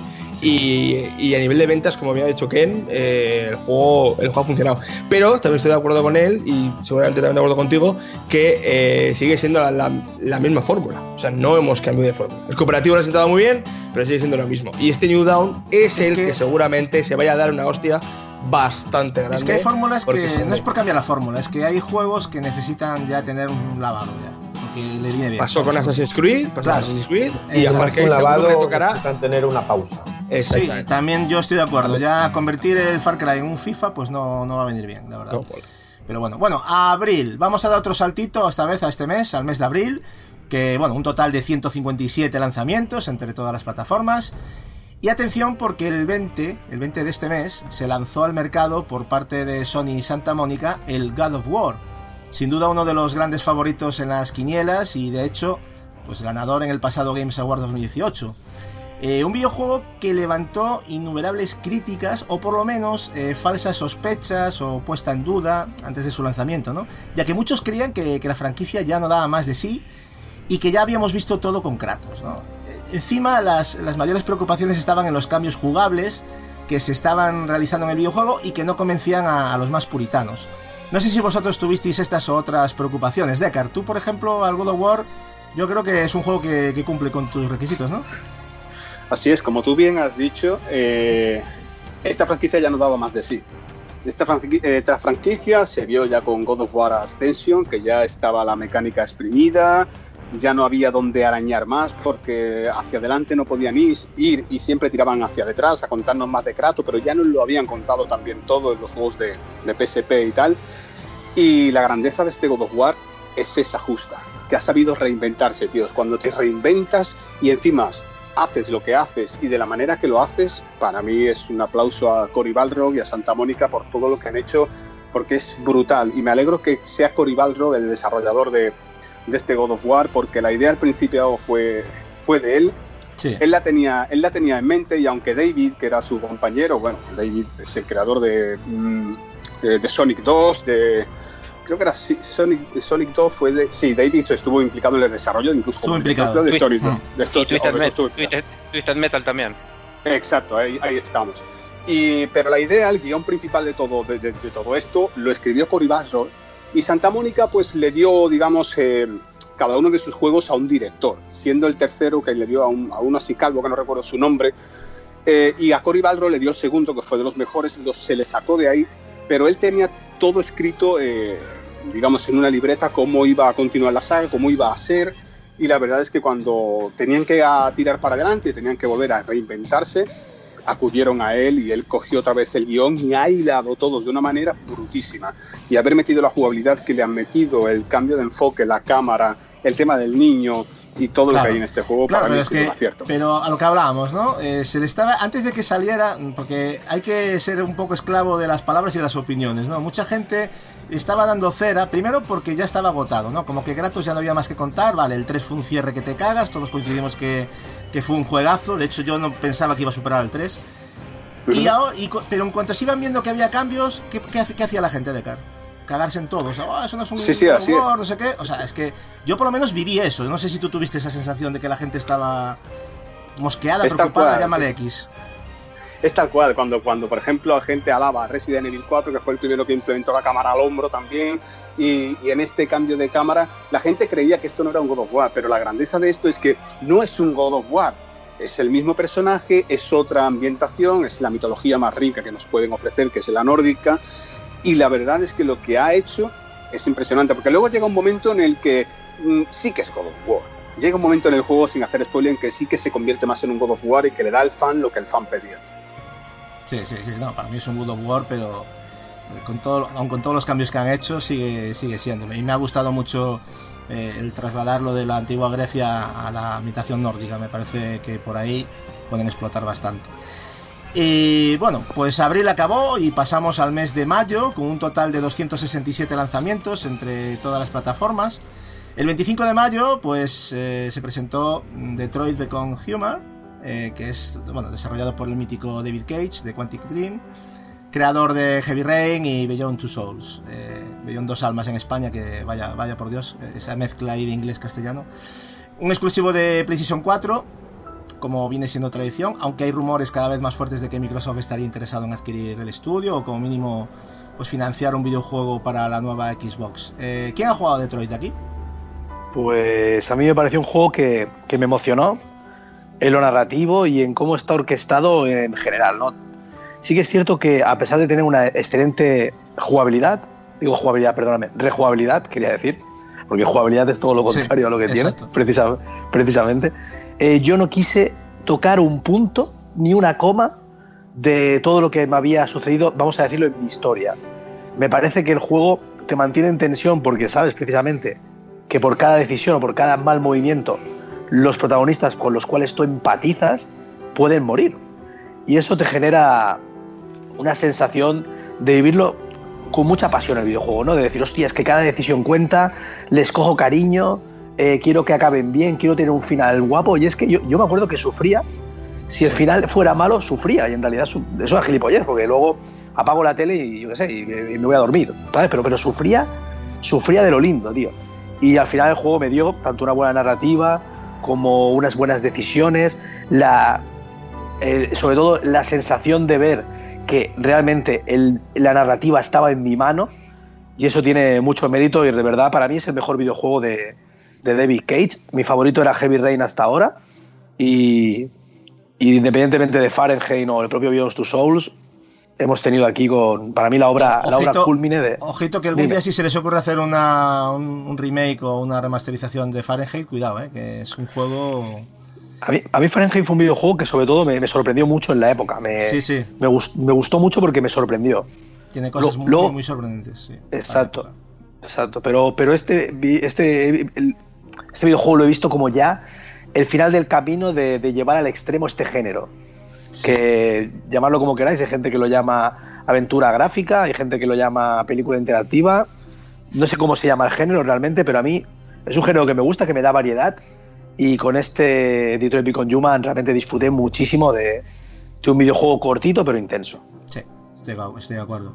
Ese mismo día em, salió a la venta Dark Souls Remastered de From Software, una remasterización realizada por la propia From Software del juego de acción RPG, creo, considero más importante y, conocido de la pasada generación eh, adaptado esta vez para PlayStation 4, Xbox One e incluso también hay una versión para, para Switch. Además, también es cierto, no se me olvide, una reedición en PC.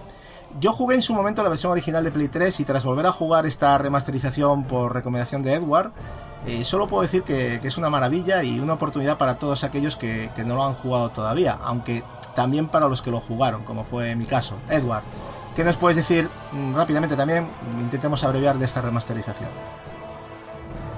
Pues poco más de lo que has comentado, Gatsu. O sea, es una oportunidad perfecta para todo aquel que se, que, se perdió esta perfecta primera entrega, que para mí sigue siendo el mejor juego de From Software. Eh, en, lo, personal. Yo me lo he pasado tanto en PS4 Pro como en Xbox One X recientemente, poco antes de que tú te lo pasaras, y lo vuelvo a disfrutar siempre. Es un juegazo, una maravilla. O sea, lo que hizo Miyazaki con este Dark Souls eh, son palabras, palabras mayores. Y mi único deseo eh, al haber jugado este remaster es que hagan lo mismo con Demon Souls, es mi único deseo. Sí, Demon Souls ahora es lo que toca, estamos Ya tuvimos charlas de, esto precisamente en privado y yo creo que estaría estupendamente bien que, que se animaran a hacerlo. Y bueno, pasamos ahora al mes de junio de 2018, con un total de 192 lanzamientos entre todas las plataformas.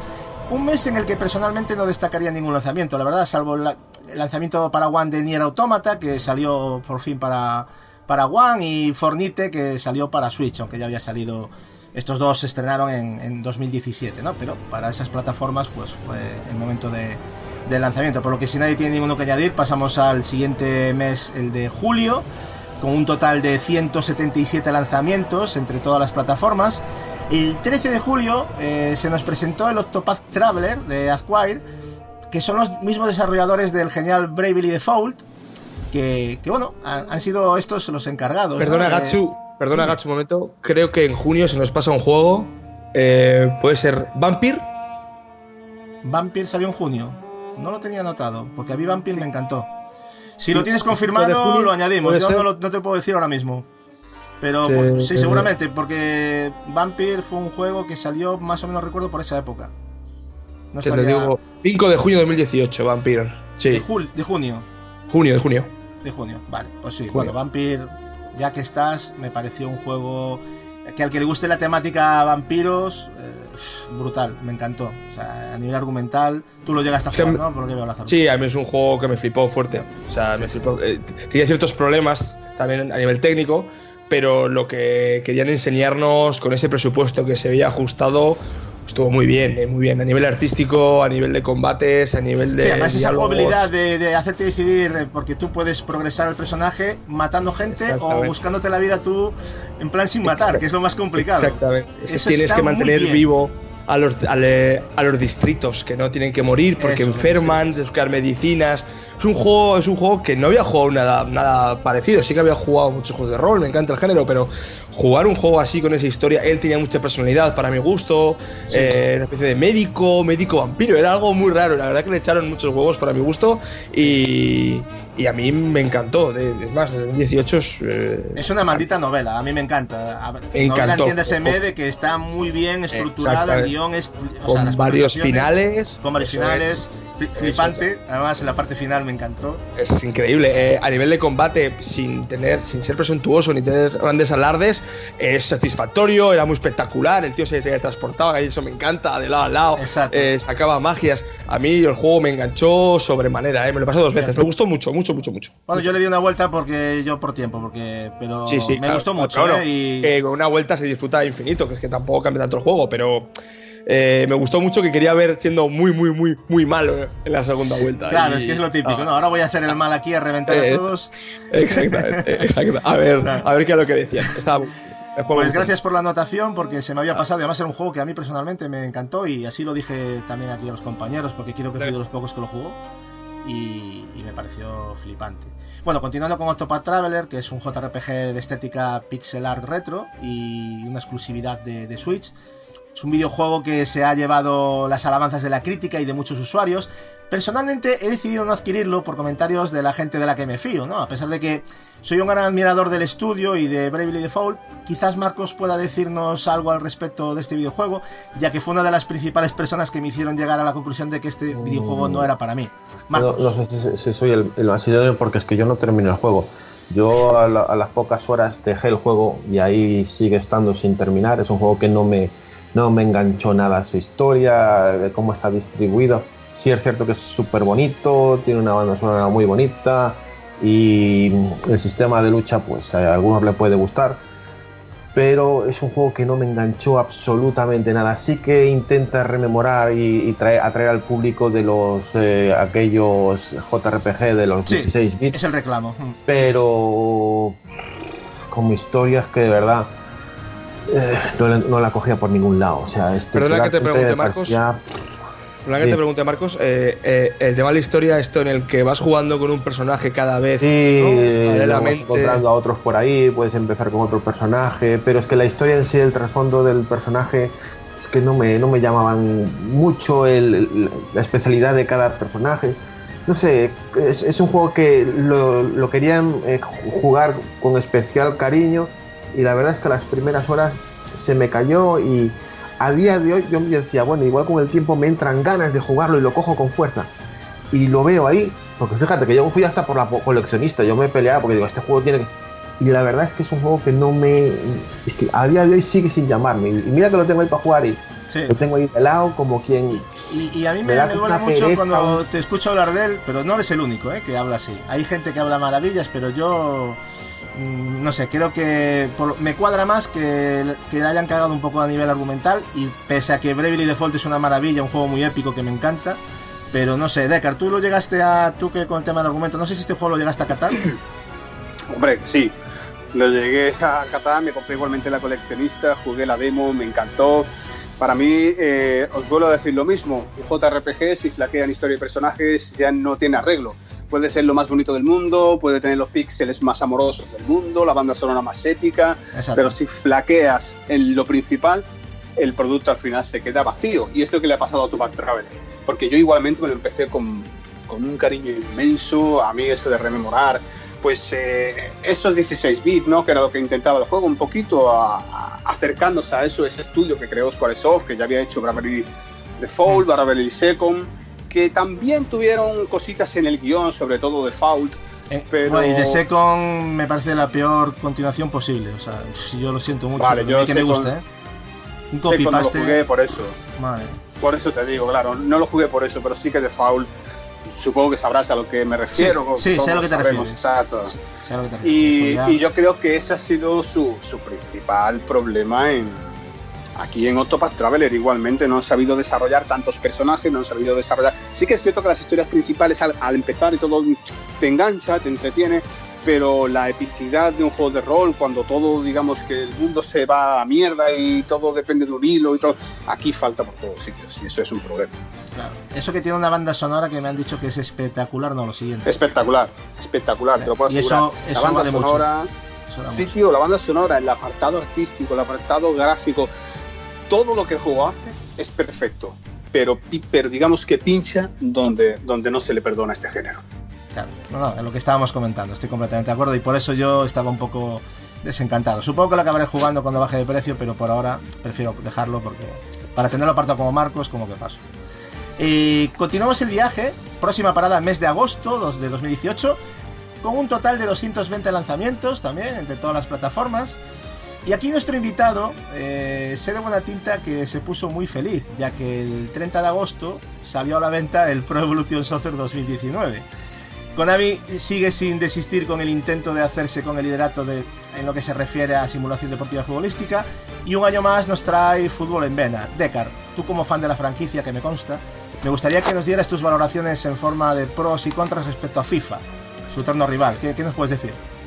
Mira, yo te puedo asegurar, eh, y estoy totalmente convencido, por- no- no- y no lo digo porque sea un fanático de PES, que lo soy, y mi opinión puede estar un poco condicionada. O sea, que no lo creo, rumores, ¿no? pero intento ser muy fiel a, a- a mis principios, y si algo es bueno, digo es bueno, y si algo es malo, es malo, ¿vale? Y, y para mí, Pro Evolution Soccer, desde el 2016, ha vuelto a, a reinar en el, en el mundo del fútbol, y es el simulador de fútbol más perfecto. Yo sé que la gente pues critica el tema de licencias y demás, no pasa nada, Sí. con un option file lo tienes arreglado. El, pro- eh, arreglado. el problema aquí viene por parte de Microsoft y es un problema mucho más interno, porque Microsoft no permite que esos option file se instalen en su consola porque tienen acuerdos con FIFA y tienen contenido exclusivo de EA Sport y EA Sport le dice, vale, yo te doy este contenido exclusivo para que tú no permitas que Konami sea capaz de meter, porque simplemente es enchufar un pendrive y pasar a algo que la gente ha creado. Y, y de ahí hay muchos problemas para los usuarios de Xbox. Pero para mí este es el simulador de fútbol deportivo. Eh, para mí FIFA es cierto que en 2014, o sea, el primer FIFA que tuvimos en la generación fue brutísimo y todo ello es gracias porque EA Sport tiene muchísimo dinero, se presentó allí en Japón, fichó a mitad de la plantilla de Konami y se la llevó y salió ese pedazo de FIFA.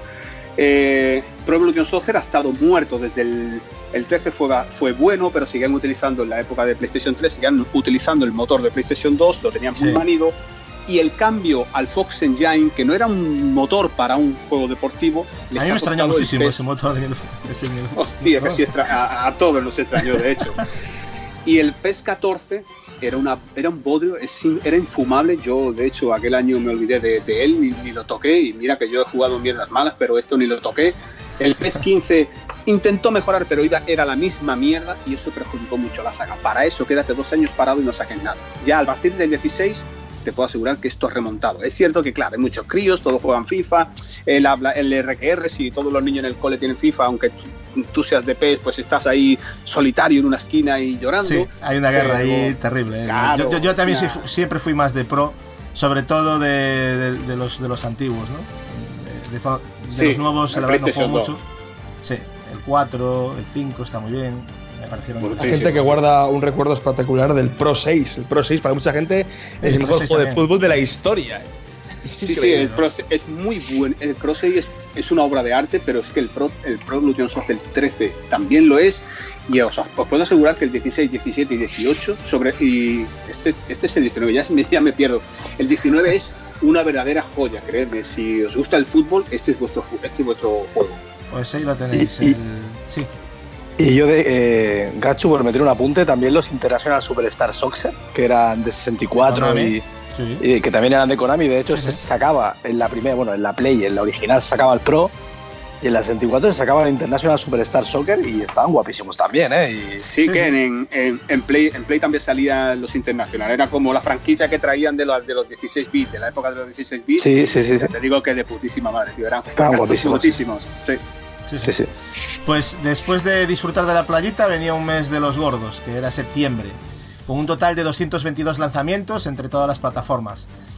Como os decía, eh, pues uno de los meses locos, ¿no? Eh, Este septiembre, donde hemos recibido pues lanzamientos, por ejemplo, el 4 de septiembre, eh, Dragon Quest 11, de la mano de Square Enix, una de las sagas de rol más importantes de Japón, y no es que haya precisamente pocas.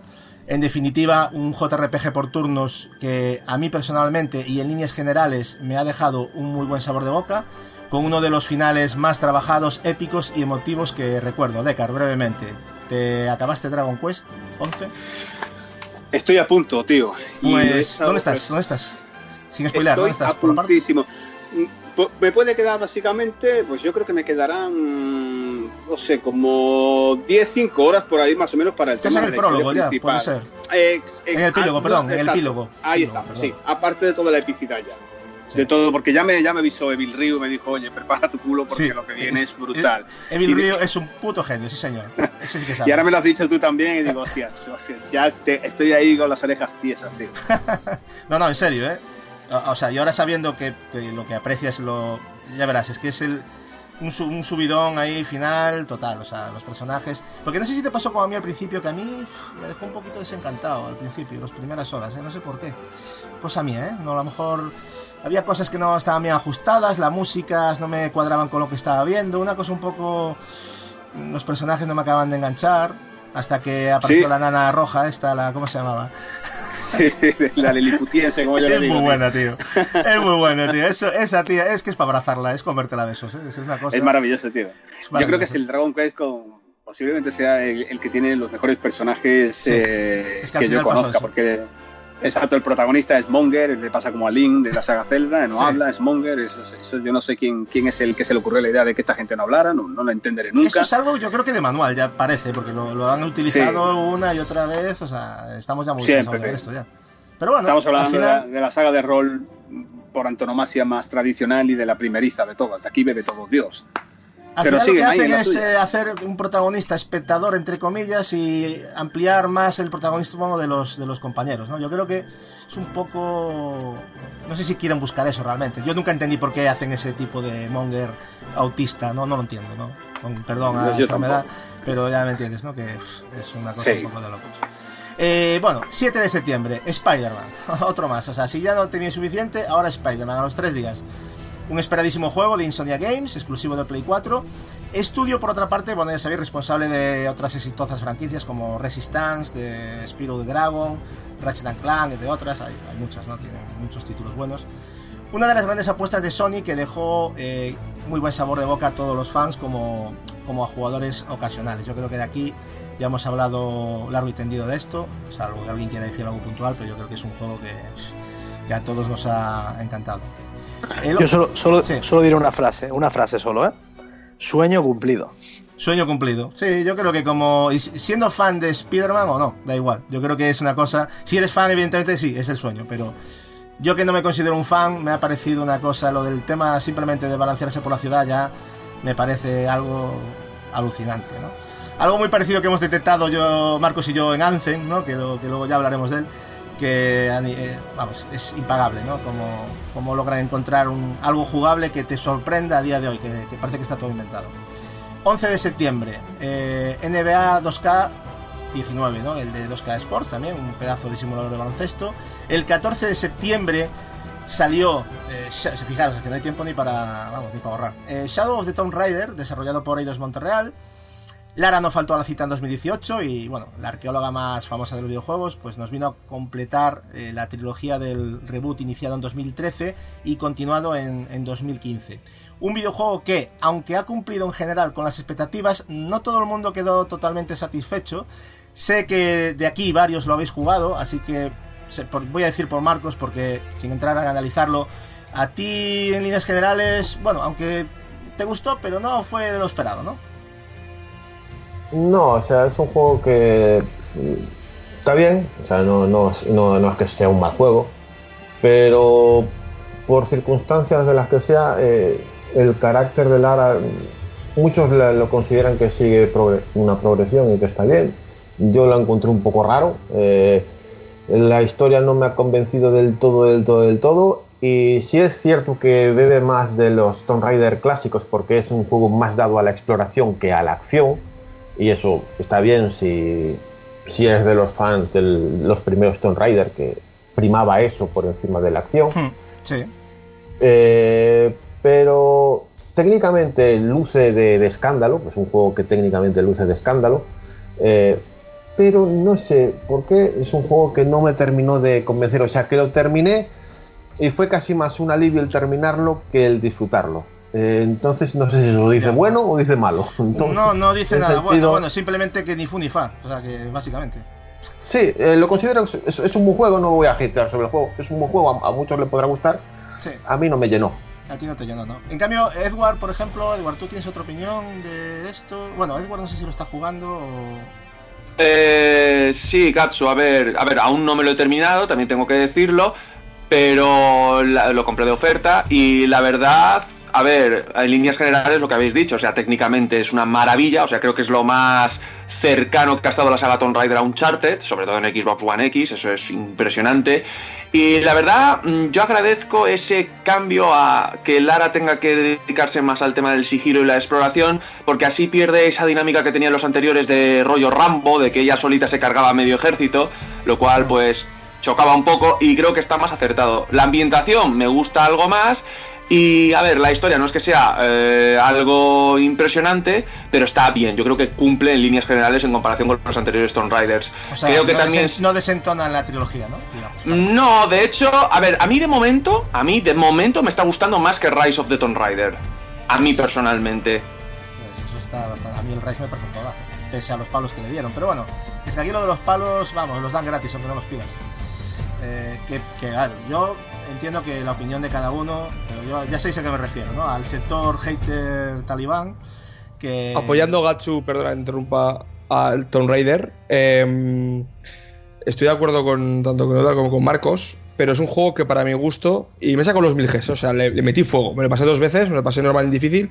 Me gustó mucho. El juego, como bien dice Marcos, no es malo, te lo pasas muy bien, es divertido, pero eh, para mi gusto hay cero evolución. No hay nada de evolución desde de Tomb Raider. No he visto nada en una mecánica nueva, no he visto absolutamente nada. Quizás es lo que hemos hablado de que tenga un poco más de sigilo. Lara está bien, que se enfoque por ese lado. El sigilo poquito- evolucionó, ¿eh? A mi modo de ver, ¿eh?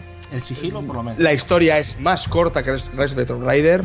Más corta que Tomb Raider. Me lo pasé en modo, en modo difícil. Hmm. Lo tengo todo muy reciente, pero. Me, costó menos de un día y medio pasarme el juego jugando tres horas, tres horas. y- Me pareció más corto que el de Tomb Raider. Y eso sí, a nivel de entorno, a nivel, a nivel gráfico, ambientación, sí que está por encima de Tomb Raider. Me pareció sublime la ambientación. Quizás lo que dice Gacho, el tema de sigilo evolucionó, pero a nivel general me estaba pareciendo que es la, Lara- la Lara de of the Tomb Raider traspasada a, a la selva maya y a funcionar. No sé, me, dejó, me gustó mucho, pero quizás esperaba un poquito más de ambición, un poquito más de evolución, alguna cosa nueva, alguna, alguna que fuera en coche, alguna situación de ese, no sé, Sí. algo, yo, tam- alguna yo también, yo creo que eso, el, el sentir general, por lo menos de nuestro grupo, e- es ese, ¿eh? de que Sí. hay alguien hay que le gusta más y menos, que eso está muy bien, pero luego Sí, el claro. sentir general es como que le faltó algo, ¿no? Yo Sí. estoy de acuerdo. Algo nuevo, algo nuevo. que Dije, "Uh, esto nunca lo he visto en la, Sí, esta eso no está de trilogía". más. Eso no está de está claro. Perdón que me meta, ¿no? Pero Bueno, tendría que haber sido el de los Legacy de, de Tomb Raider, ¿no? Con incorporaciones nuevas, con nuevos elementos jugables. O sea, capaz que lo que la gente estaba esperando era eso, que haya más incorporaciones, más cambios.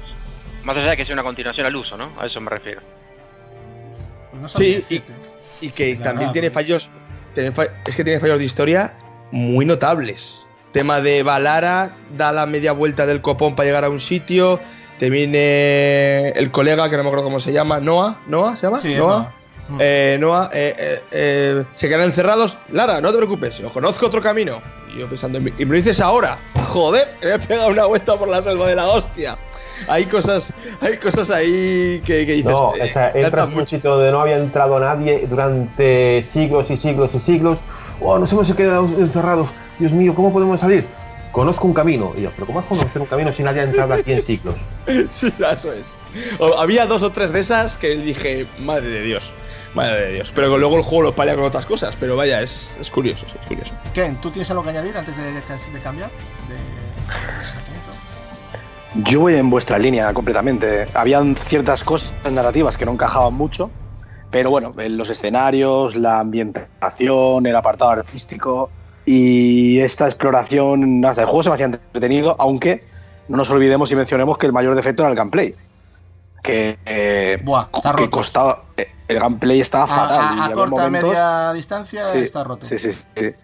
Estaba, ese era el mayor defecto que tenía, pero también hay que admitir, por darles un golpecito en la espalda, que había cambio de estudios, ¿no? Que Crystal Dynamics Hombre, ha pasado a Crystal los Dynamics Vengadores. Exacto. Hizo la mitad del. Creo que empezó haciendo el desarrollo de Crystal Dynamics y luego se pasó a Eidos Montreal por aquello de que se fue por la propiedad intelectual de, de los Vengadores. Bueno, a mí el juego me gustó en términos generales, pero sí que es cierto que si lo analizamos con bisturí tiene muchos defectos. Muy bien, pues 28 de septiembre, eh, pues el FIFA 2019 de eSports. eh, esta nueva entrega, pues no podría, fal- no podía faltar a su cita anual, eh, presentada ese, ese año con algunos cambios en sus modos de juego y a niveles jugables, vamos, nada nuevo, digamos. ¿no? Lo cual nos lleva a preguntarnos, ¿creéis que la fórmula FIFA actual está agotada?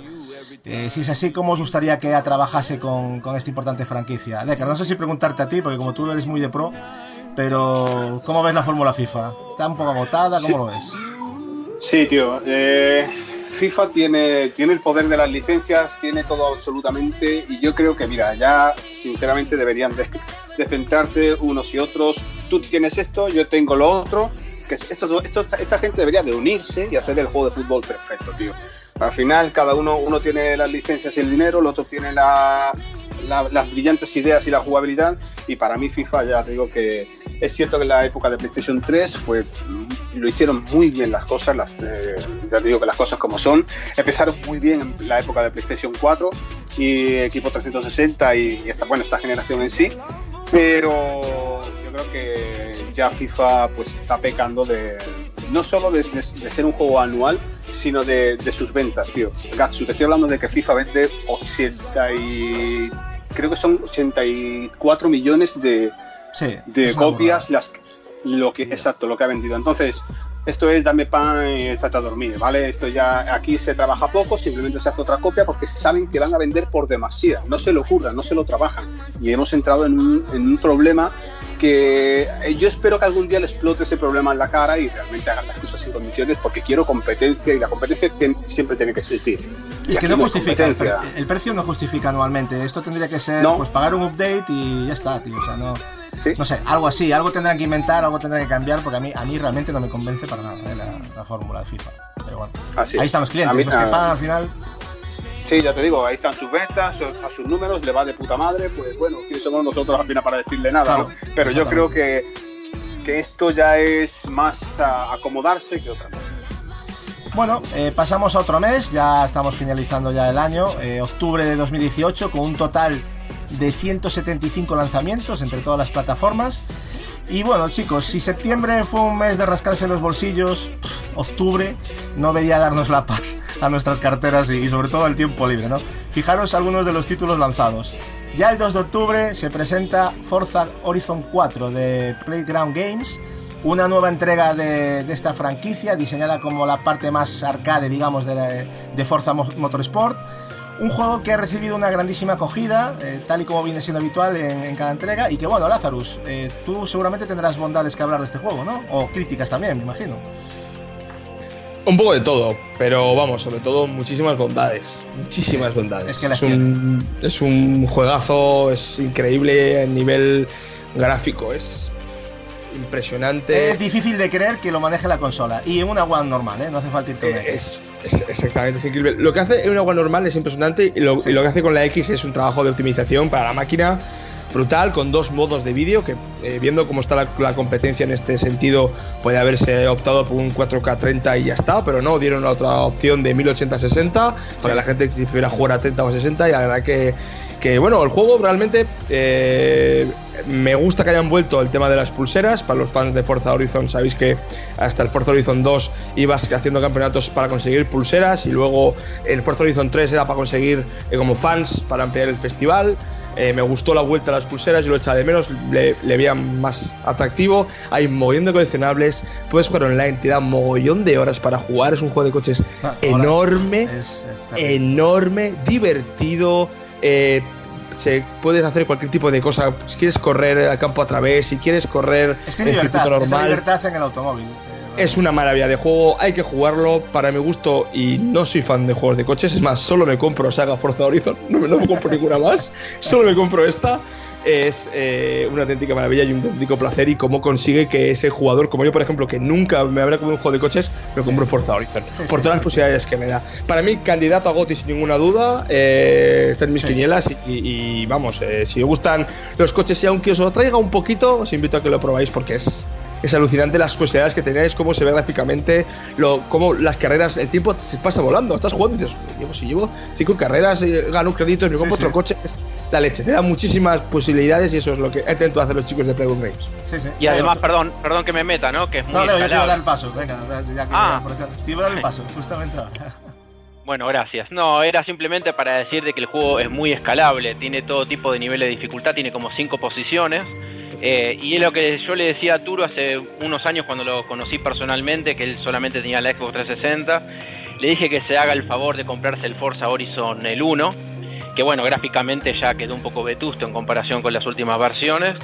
Pero el cambio que hubo entre el primer Forza Horizon y el Forza Horizon 2 de Xbox One fue abrumadora. El salto fue cuantioso.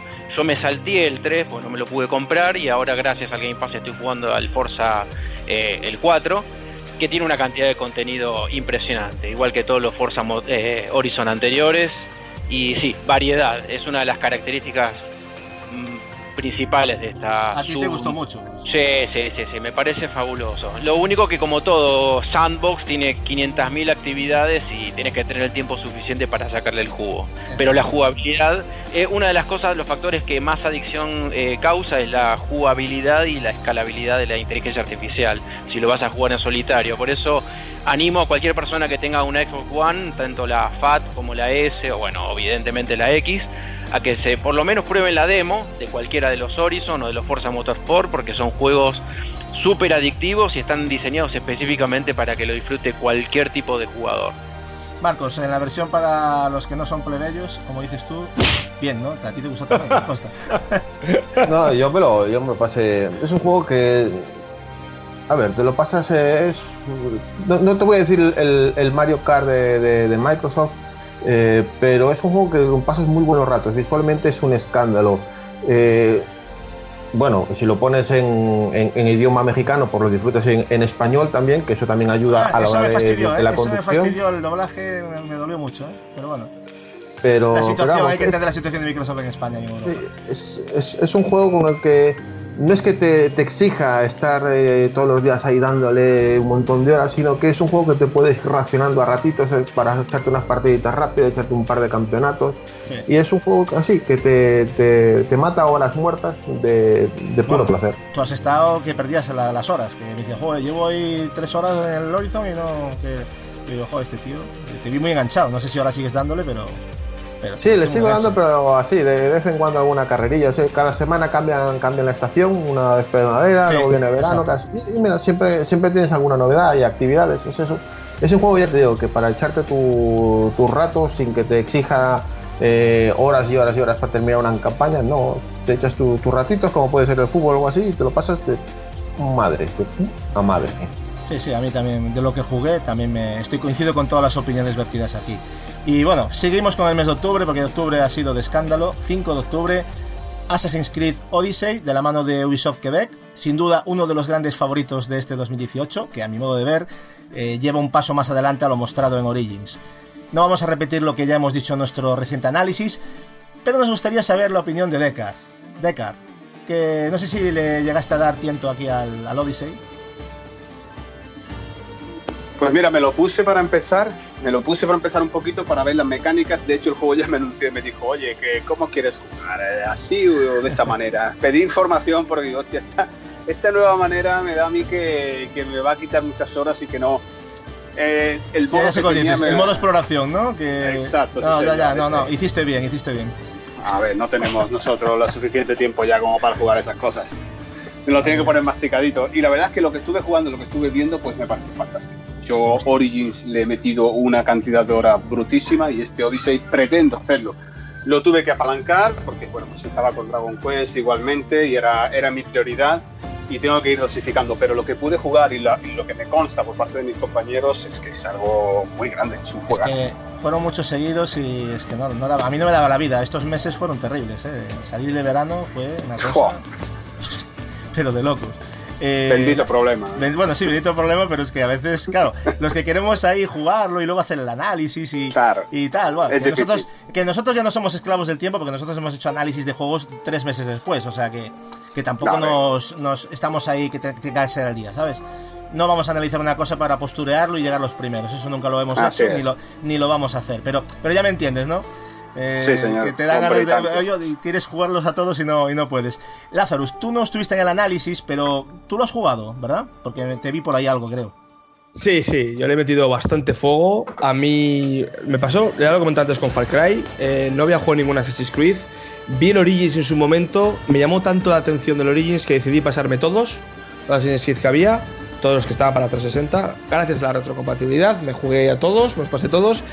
Origins me gustó muchísimo, pero lo que vi de Odyssey, ya eh, la ambientación, el, Se nota, el- ¿eh? la desde forma el de primer minuto. Yo por lo menos noté algo diferente. Ya no sé si es por el tema de la tonalidad pastel, los colores, cómo está diseñado lo de Grecia. Es posible. Que era genial. Me Eso pareció es, muy, es muy. DLC del Witcher, ¿no? De Witcher 3, no sé. Sí, sí que es cierto que es muy continuista y eso es algo que está claro. Eh, han usado el, el mismo molde y eso La es evidencia vamos, no la vamos a negar, evidentemente. está claro. Pero la, sensación que tengo es que iba, iba pasando por el por, por el campo y, veía cosas diferentes, que en vez del Origins que, iba, que era mucho desierto, veía mucha más ambición en, en- Odyssey. Y, la historia engancha desde el principio, tiene ese toque Assassin's Creed, que también está muy bien. Eh, hay cosas que no te esperas también. Es un juego que además eh, a la hora de eh, el fight play, cuando te das de tortas, es muy adictivo, muy divertido. Si lo quieres mejorar, toque RPG ahí que tiene cosas mejorables, como el tema de las habilidades, que lo toca muy por encima y prácticamente todo, el 90% de la gente se subirá a lo mismo, al fin y al cabo.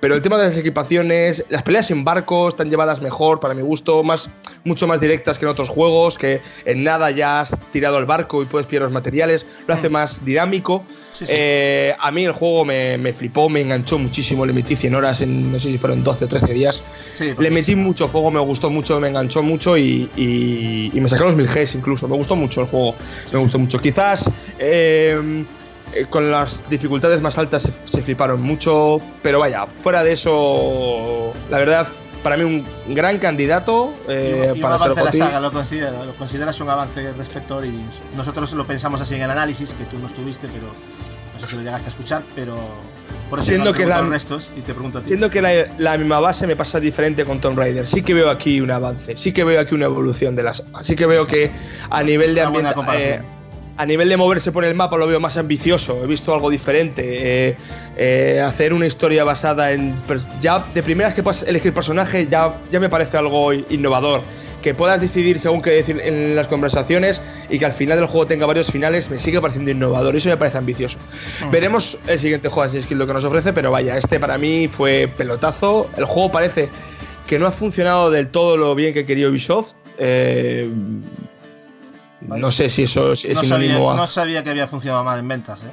Eh, parece ser que no ha funcionado tan bien como Ubisoft esperaba. Tan, tan bien. El, el juego ha vendido Bueno, muy a bien. saber las Ha- metas ha que se- vendido- A ver, Pero claro, es que- una cosa es lo que tú quieras ganar, otra cosa es lo que te Claro, es esperabas. que, vamos Es- a ver, el riesgo que tiene sacar un juego sin extendernos, ¿eh? pero de sacar Origins y al poco rato ya salir el Odyssey es que es normal, o sea, es que, es que te arriesgas a eso.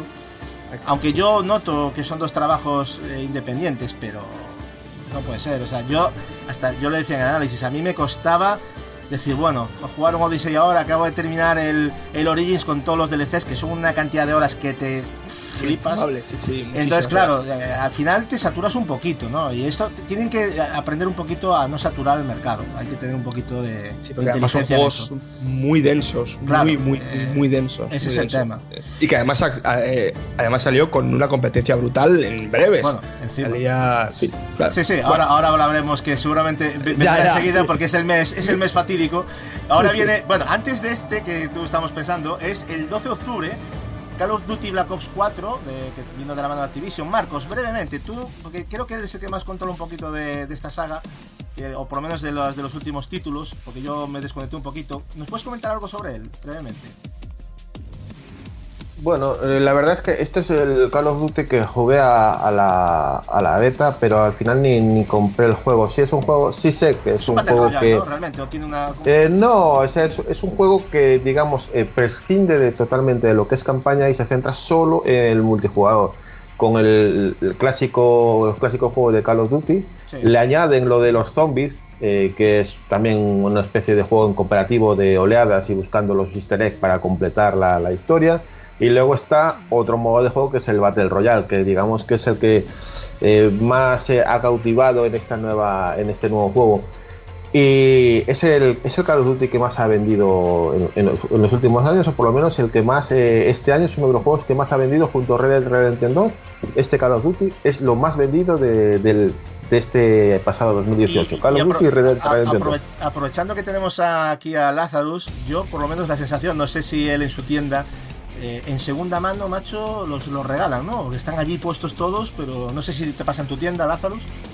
Eh, realmente no, no noto una diferencia brutal frente a otros juegos de la saga como World War II o realmente no, ¿eh? no noto una diferencia.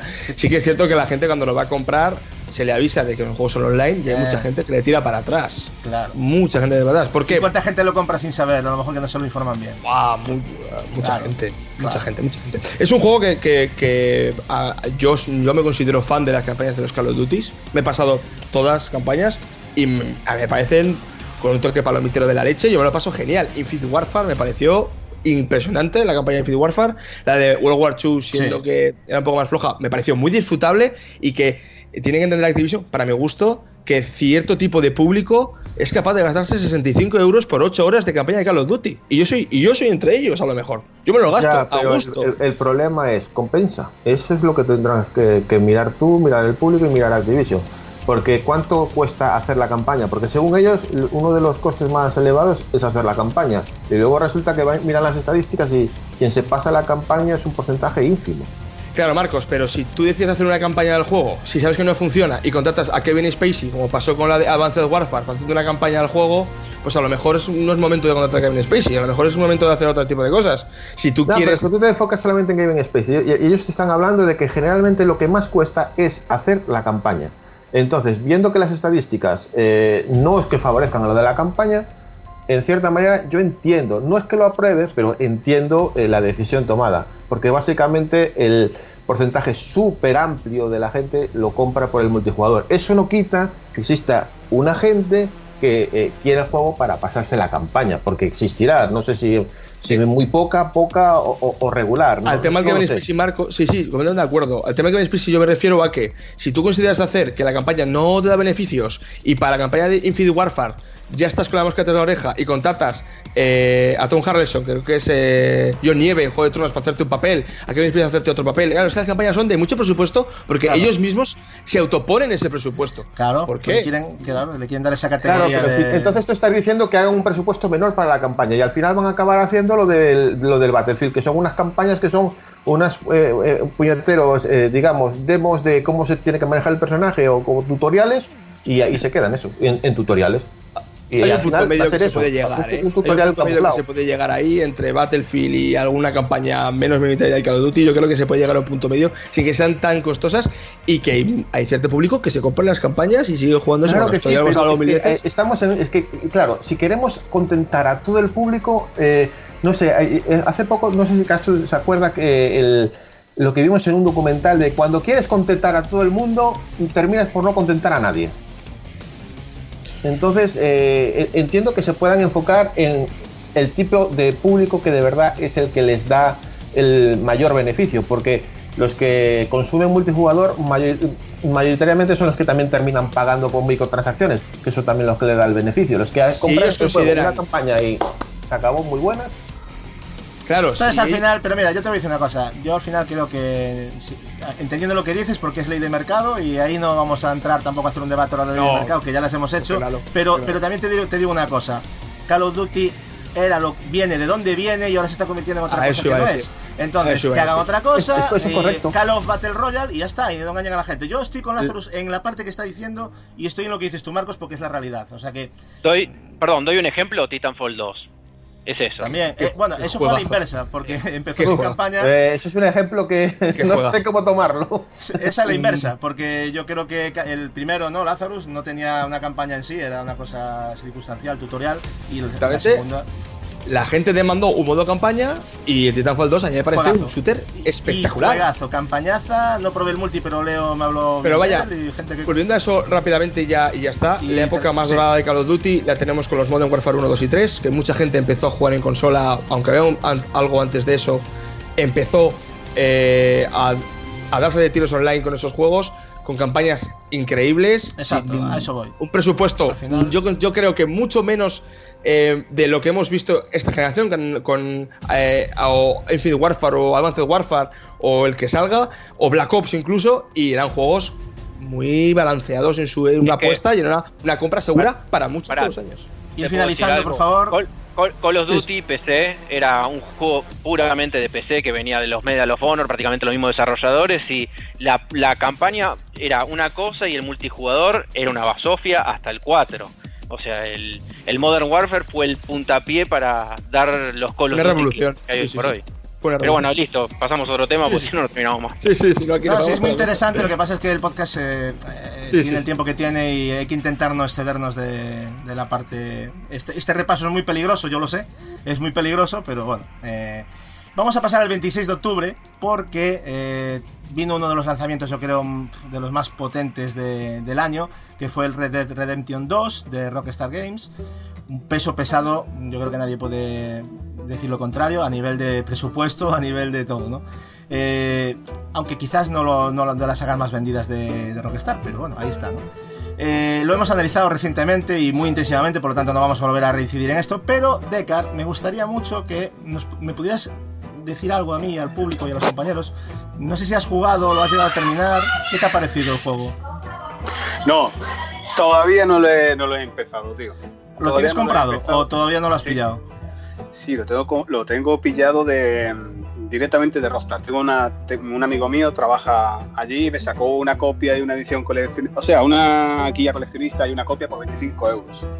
Y lo tuve, o sea, lo tuve, me tardó más en llegar, pero aún no lo he puesto, tío, me da miedo meter eso en... O sea meter eso ahí. tienes respeto de... ¿Pero tienes expectativas buenas o cómo...? Bueno, por las expectativas que me han vendido estos cabronazos, la- son muy buenas. Vale, vale. muchísimo, ya te digo yo que muchísimo, porque están todo el día. De hecho, le tuve que decir, mira, haceros un puto grupo para hablar de esto, cabrones. Que, Que me estáis spoileando, ¿no? Exacto. Y, los eché de ahí. Pero Sí, sí, sí. que sí que lo sí que lo he podido ver. Lo he podido ver, lo he podido catar un poquito, disfrutar un poquito. Ya en una- además, en una Xbox One X, que sabes que eso es, Bueno. pues, digamos, el culmen de. Es algo Y la no- verdad es que. No se puede definir. No. Lo que han hecho ahí. Sí, sí, sí. Ah, eso te voy a decir. No, no, que bien, que flipante. que no que- que me- no, no, me parece una pasada, que es una cosa que yo no me creo lo que veo que mueve la One X. O sea, yo, no- yo a día de hoy no me lo creo. Sí, sí, sí, lo que ha hecho y sobre todo lo que hace estudios con Rockstar, eh, es que, que es magia negra, tío, es magia negra. Y lo que yo he visto, estuve jugando, estuve probando un poco y demás, hostias, madre mía, porque yo no tengo la X, yo no la tengo, así que la tiene mi primo. Yo tengo mi Xbox One normal y hasta ahora estoy contento, terminará cayendo la otra. Pero ya te digo Pues, que lo, lo poco que vi me, me fascinó. Lo puedes aplazar porque aparte que es un juego que te recomiendo que te lo tomes con mucha calma, porque es para Sí. disfrutarlo. ¿Eh? No es en plan el bueno, el feo y el malo y a matar a todo Dios, no. Es otra cosa, es otro rollo. Pero es que Eh, parece una tontería, pero tú lo has estado diciendo durante todo el tiempo. Fíjate el año rolero que llevamos y yo intento jugarlos a todos, y estamos hablando de juegos que te quitan tus 60, 80 horas. Entonces, mínimo, pues se, claro. me, se me van atrasando cosas ahí importantes, tío. Claro, es que llega un momento en que te, que te, te- te estresas. Es que somos, Sí. somos un poco que hay gente que dirá, ah, os quejáis de vicio. Yo me estreso a veces, o sea, hay meses que te estresas. Sí, vale, queremos jugarlo a todo y no, se, no puede ser. Evidentemente. Y el, y el peor error que puedes hacer es empezar un juego y otro y estar Exacto. con 30 a la vez. Eso Ahí es lo peor que puedes hacer. Ahí está el problema. Exacto. Pero no claro, me gusta empezarlo. y A ya los que me gustan los videojuegos, esto es como cuando tienes hambre y tienes una hamburguesa, una pizza, no sé qué, y dices tú, eh, mm, y tienes hambre, ¿no? Y dices tú, pues me como cualquier cosa, venga, picoteo un poco. Sí. Eh, es es. eso, ¿no? Entonces, Yo bueno, ya te pues digo, me voy a casa de mi primo, le echo un vistazo, lo pruebo, lo toco, lo veo, hablo con él un poquito y digo, "Venga, pues ya está visto, ya, ya lo jugaré, ¿vale? Ya lo estará ahí jugarás y ya, ya, ya nos contarás que en alguna otra ocasión que, que Pero muy bestia, tío. Bestial.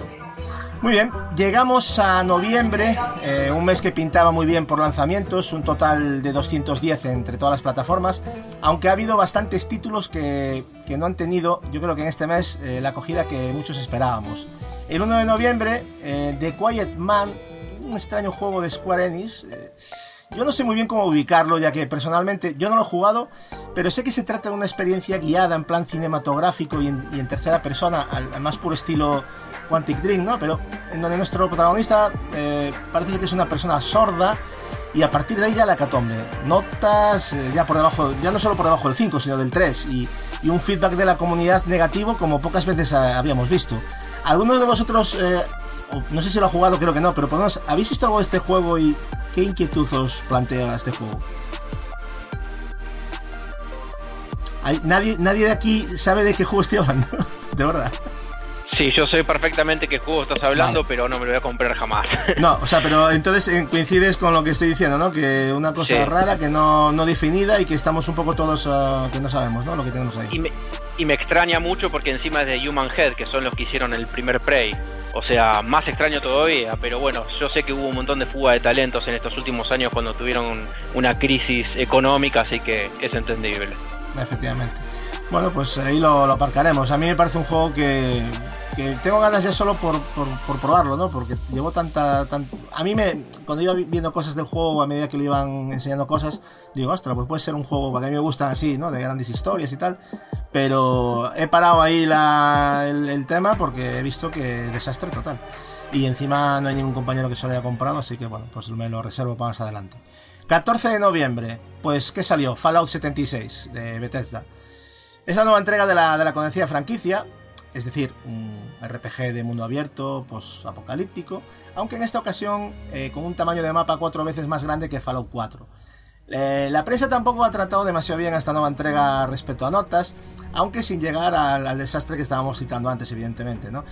Pero sí han sido por debajo, yo creo, de las expectativas. Eh, no sé si alguien tiene algo que decir sobre Fallout 76, chicos.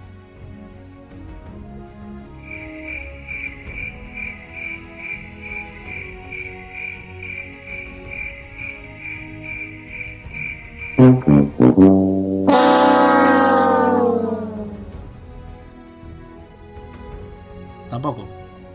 O sea, estamos en una. Estamos en una racha de dos títulos que aquí nadie dice nada, ¿no? Hay un amigo en mí. Hay un amigo en mí. Yo no lo he tocado, ¿eh? Espera, que yo sí que quiero decir, yo sí que quería decir. Vale, vale, estaba diciendo Eh, yo, madre mía. Te digo, mira, para mí lo que pasa con Bethesda es que si el año pasado intentaron ser los defensores del juego para un solo jugador y demás, eh, al año siguiente han cambiado totalmente su mecánica y han tirado todo por la parte online, por el juego multijugador, el tema del mundo abierto masivo. De hecho, el futuro también pinta así, así que me parece que Michael McManaman, que yo le digo siempre a, ya sabéis, a este, al desarrollador de, de Bethesda, porque es perfecto, se- se- perfecto se parece. Es clavado, tío. Así que se- el señor McManaman se equivocó aquí y mm, lo que ha pasado con Fallout básicamente yo creo que ha sido que les ha podido un poco el llenarse un poquito los bolsillos. Han cogido algo que pues que estaba bien, que funciona, una temática que gusta, pero tú no puedes salir al mercado como has salido, tío, con esos problemas que has tenido porque Y encima, viste la tirada de precio, ¿no? Cómo ha bajado. Ha sido una cosa exagerada. Exacto, tío. Lo están regalando algo- ya. es- está con las galletas, lo regalan Sí, sí, con sí. las galletas. Es O sea, eso dice mucho, ¿eh? No lo quieren, precio, eso quiere decir que no hay movimiento. O sea, a mí que no me vendan la moto de que es una oferta. O sea, esto es un, un hostiazo en toda regla, creo. ¿eh? Pero, pero, pero en toda regla no puede ser una oferta que, que algo esté a nueve pavos o siete pavos que lo he llegado a ver, tío. Es increíble. es exagerado, es exagerado. O sea, pega un viaje. Pues, mm, me alegro mucho, tío. Me alegro mucho porque esto quiere decir que no, todavía no somos gilipollas del todo y que sabemos, mm, pues digamos que no, no hacerle la cama a todos, sino que nos gusta que por lo menos las cosas vengan. eh, A ver, nadie se alegra de un batacazo, pero a veces para cambiar el rumbo de algunas compañías eh, hay que tienen que pegarse galletas, eso está claro. O sea, así es. Coincido contigo. Muy bien, bueno, sé que se te está acabando ahí la, la batería, o sea que del teléfono ya nos avisarás Sí. cuando esté disponible. Vamos a seguir, si te parece. Eh, 16 de noviembre salió Pokémon Let's Go Pikachu y el 20 de noviembre Battlefield 5, desarrollado por DICE y publicado por EA. Una nueva entrega de este videojuego de acción en primera persona, ambientado en la Segunda Guerra Mundial. Eh, Marcos, tú sé que le estás dando también bastante, ¿no? ¿Qué nos puedes contar sobre este, de esta quinta, de este Battlefield 5, más que quinta entrega? Ya que le has dado bastantes horas, sobre todo multijugador. Bueno, ¿no? eh, la campaña bebe mucho del Battlefield, Battlefield 1, son pequeñas historias eh, con sus momentos dramáticos, eh, momentos de acción, eh, que funcionan más como tutorial que como algo bien, digamos, construido por y para ello.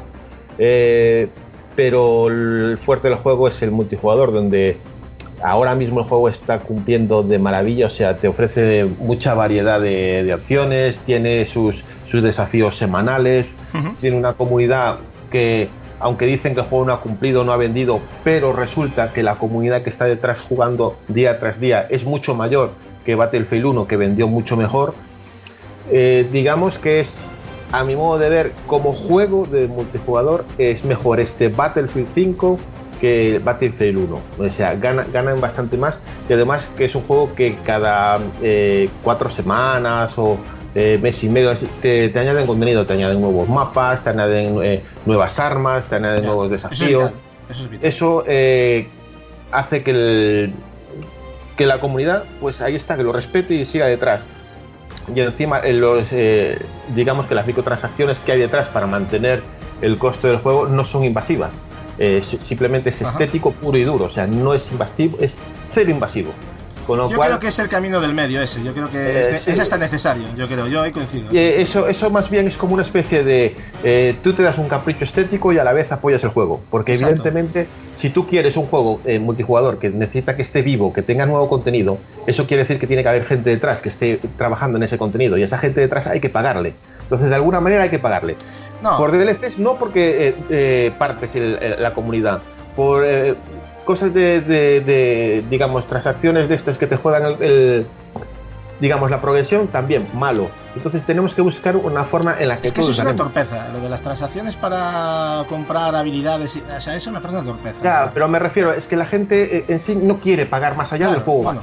Pero si no quieres pagar más allá del juego base, me parece bien, pero tiene que haber una manera de suste- sustentar esto. Claro, porque, si hay ya no solo hay que pagar el, el contenido Claro. que estén desarrollando y ya y los servidores también hay que pagarlos, que no son gratis, Claro, ¿eh? O sea, eh, entonces tenemos que en- en- entre todos, digamos, colaborar. Si el juego te gusta, pues mira, ya te cogerás algo estético para ti si te gusta, o simplemente lo compras para aportar. Porque de alguna manera tú tendrás que ayudar a mantener el juego, porque Sí, digamos, a, a la gente le gusta que le paguen cuando trabaja. Digo, por, No, no, no. por- por decir algo. Es que es un género de videojuego también eh, que, claro, al tener. No es un juego que, ala, te acabas la campaña, ya está. ala, al- no, no, es un juego que, que va en continua evolución. Evidentemente, eso es un desarrollo continuo. No es como un videojuego que se acaba la- el desarrollo y a llenar las, las arcas. No, esto es diferente. Esto requiere unos gastos que no paran hasta que no se deja de trabajar en él. ¿Sabes? Entonces es diferente. Evidentemente no puede ser. No se puede tratar de lo mismo. Yo creo que el tema de los micropagos estéticos. Mm, es- Pero vamos, eh, si no eres un hater de EA, es un juego que te recomiendo. O sea que Y me... te gusta el multijugador, claro. Sí, bueno, está, eh, de hecho yo no me quiero meter porque me da miedo de que me voy a pillar ahora. Ya os lo dije, que me dijisteis de ir a jugar con vosotros, pero no me quise meter, además estaba tirado de precio encima, porque lo, lo que se venía no me apetecía empezar de cero, me daba un poco de, de pánico, la verdad. Eh, bueno, y el 27 de noviembre, eh, es que fijaros el mes, eh, salvo algunos como bueno como el Battlefield 5 que ha contado ahora Marcos, que parece ser que eh, está bastante bien. Darksiders 3 de Nordic, de Nordic Games. Muchos esperábamos eh, esta tercera entrega de, esta querida franquicia del género de acción y aventura. Eh, sobre todo después de. Viene después de, de Muerte y Guerra. Eh, ahora le toca el turno a un personaje con el que exploraremos un, mundo abierto lleno de, combates espectaculares. Aunque la realidad es que el juego no ha sido todo lo que, todo lo que se esperaba, tanto para la prensa como para los usuarios. Aparte de que también, al parecer, ha venido un poquito mal pulido técnicamente. Edward, sabiendo lo que te gusta la franquicia, eh, no te he visto muy contento con esta tercera entrega, ni siquiera con, con ganas de comprarlo. ¿Qué puedes decirnos de qué ha pasado aquí? Pues para mí ha sido un jarro de agua fría, porque la verdad, a ver, los Darksiders, sobre todo el primero y el segundo, han demostrado unos índices de calidad bastante altos. Y yo, la verdad, el 3, pues me esperaba como mínimo algo así, pero se ha pegado un buen bacatazo, eh, sobre todo en tema de crítica. Me he visto muchos gameplays, he comentado con gente que sí que lo ha jugado y demás. Yo aún ni siquiera me he animado a comprarlo. Y es que me han dicho que es.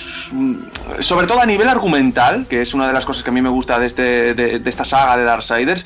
A nivel argumental, eh, es que es casi. Eh, ¿Cómo decirlo? Eh, como casi olvidable. O sea, cuentan. O sea, más allá del final, el desarrollo en sí eh, es bastante, bastante flojo. Tiene muy poca relación con el 2 o con el 1, salvo el tema del principio del tema de guerra. Eh, técnicamente mm, no es como el 2, por ejemplo, que el 2 cuando salió pues era bastante impresionante lo grande que era, las posibilidades que tenía. Y este 1, pues, eh, digo, este 3, incluso al intentar volver, digamos, a ese origen del primero, pues parece que incluso se ha quedado por debajo. El tema de la acción también parece que ha disminuido, intentando parecerse ¿Ah, a los Souls, pero no sí, pero es no que yo la información que tenía, fíjate lo que he dicho, para mí lo vendieron como un mundo abierto con combates espectaculares. O sea, entonces me estás diciendo que, no. No, no, no, el tema, de el tema de los combates, tanto por lo que he visto como lo que me han comentado, han, han intentado hacer una mezcla ahí con los Souls que sinceramente no, no, personalmente no cuaja por lo, por lo visto y por las críticas de la gente. No sé, me da, me da bastante pena, porque yo le tenía muchísimas ganas después del cierre de, de, Nordic Games, eh, no, de, perdón, de, THQ. Eh, yo pensé que esta saga ya se iba a acabar y mira, cuando decidieron eh, seguir con la saga pues me, me, esperanzó bastante, pero la verdad no me esperé para nada este, este tipo de críticas, la verdad. Eduardo, perdón, me leo. Que me perdón que me meta, ¿no? Pero yo hasta donde recuerdo el Darksiders 2, cuando lo jugué, eh, lo que sería una cuestión de guion puramente es muy al principio y un cachito al final, pero en el medio es jugabilidad, exploración, exploración, exploración, plataforma, acción, acción, acción, acción. O sea, mm, me parece que no era uno de sus mayores virtudes lo que es el, guion o la historia de los Darksiders. Me da la sensación a mí, pero sí, yo por lo poco que vi del 3, la jugabilidad me pareció un poquito más Souls, o sea, un poco más lenta, más técnica.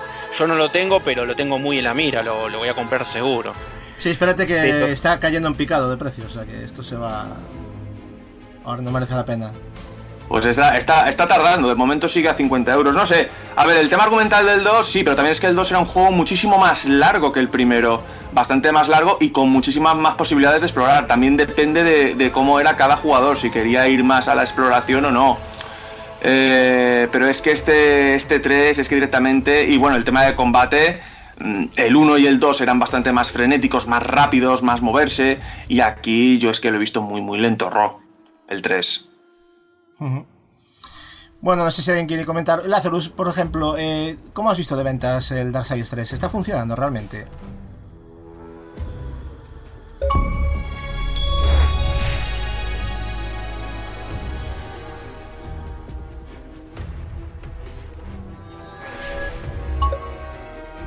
Bueno, no sé si está Lazarus, creo que no está.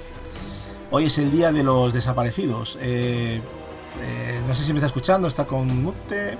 Bueno, pues nada, eh, me interesaba saber el tema de las ventas porque, porque yo creo que es un juego que si no baja de precio ya, debería de, ser enseguida porque no me da la sensación de que está vendiendo muy bien.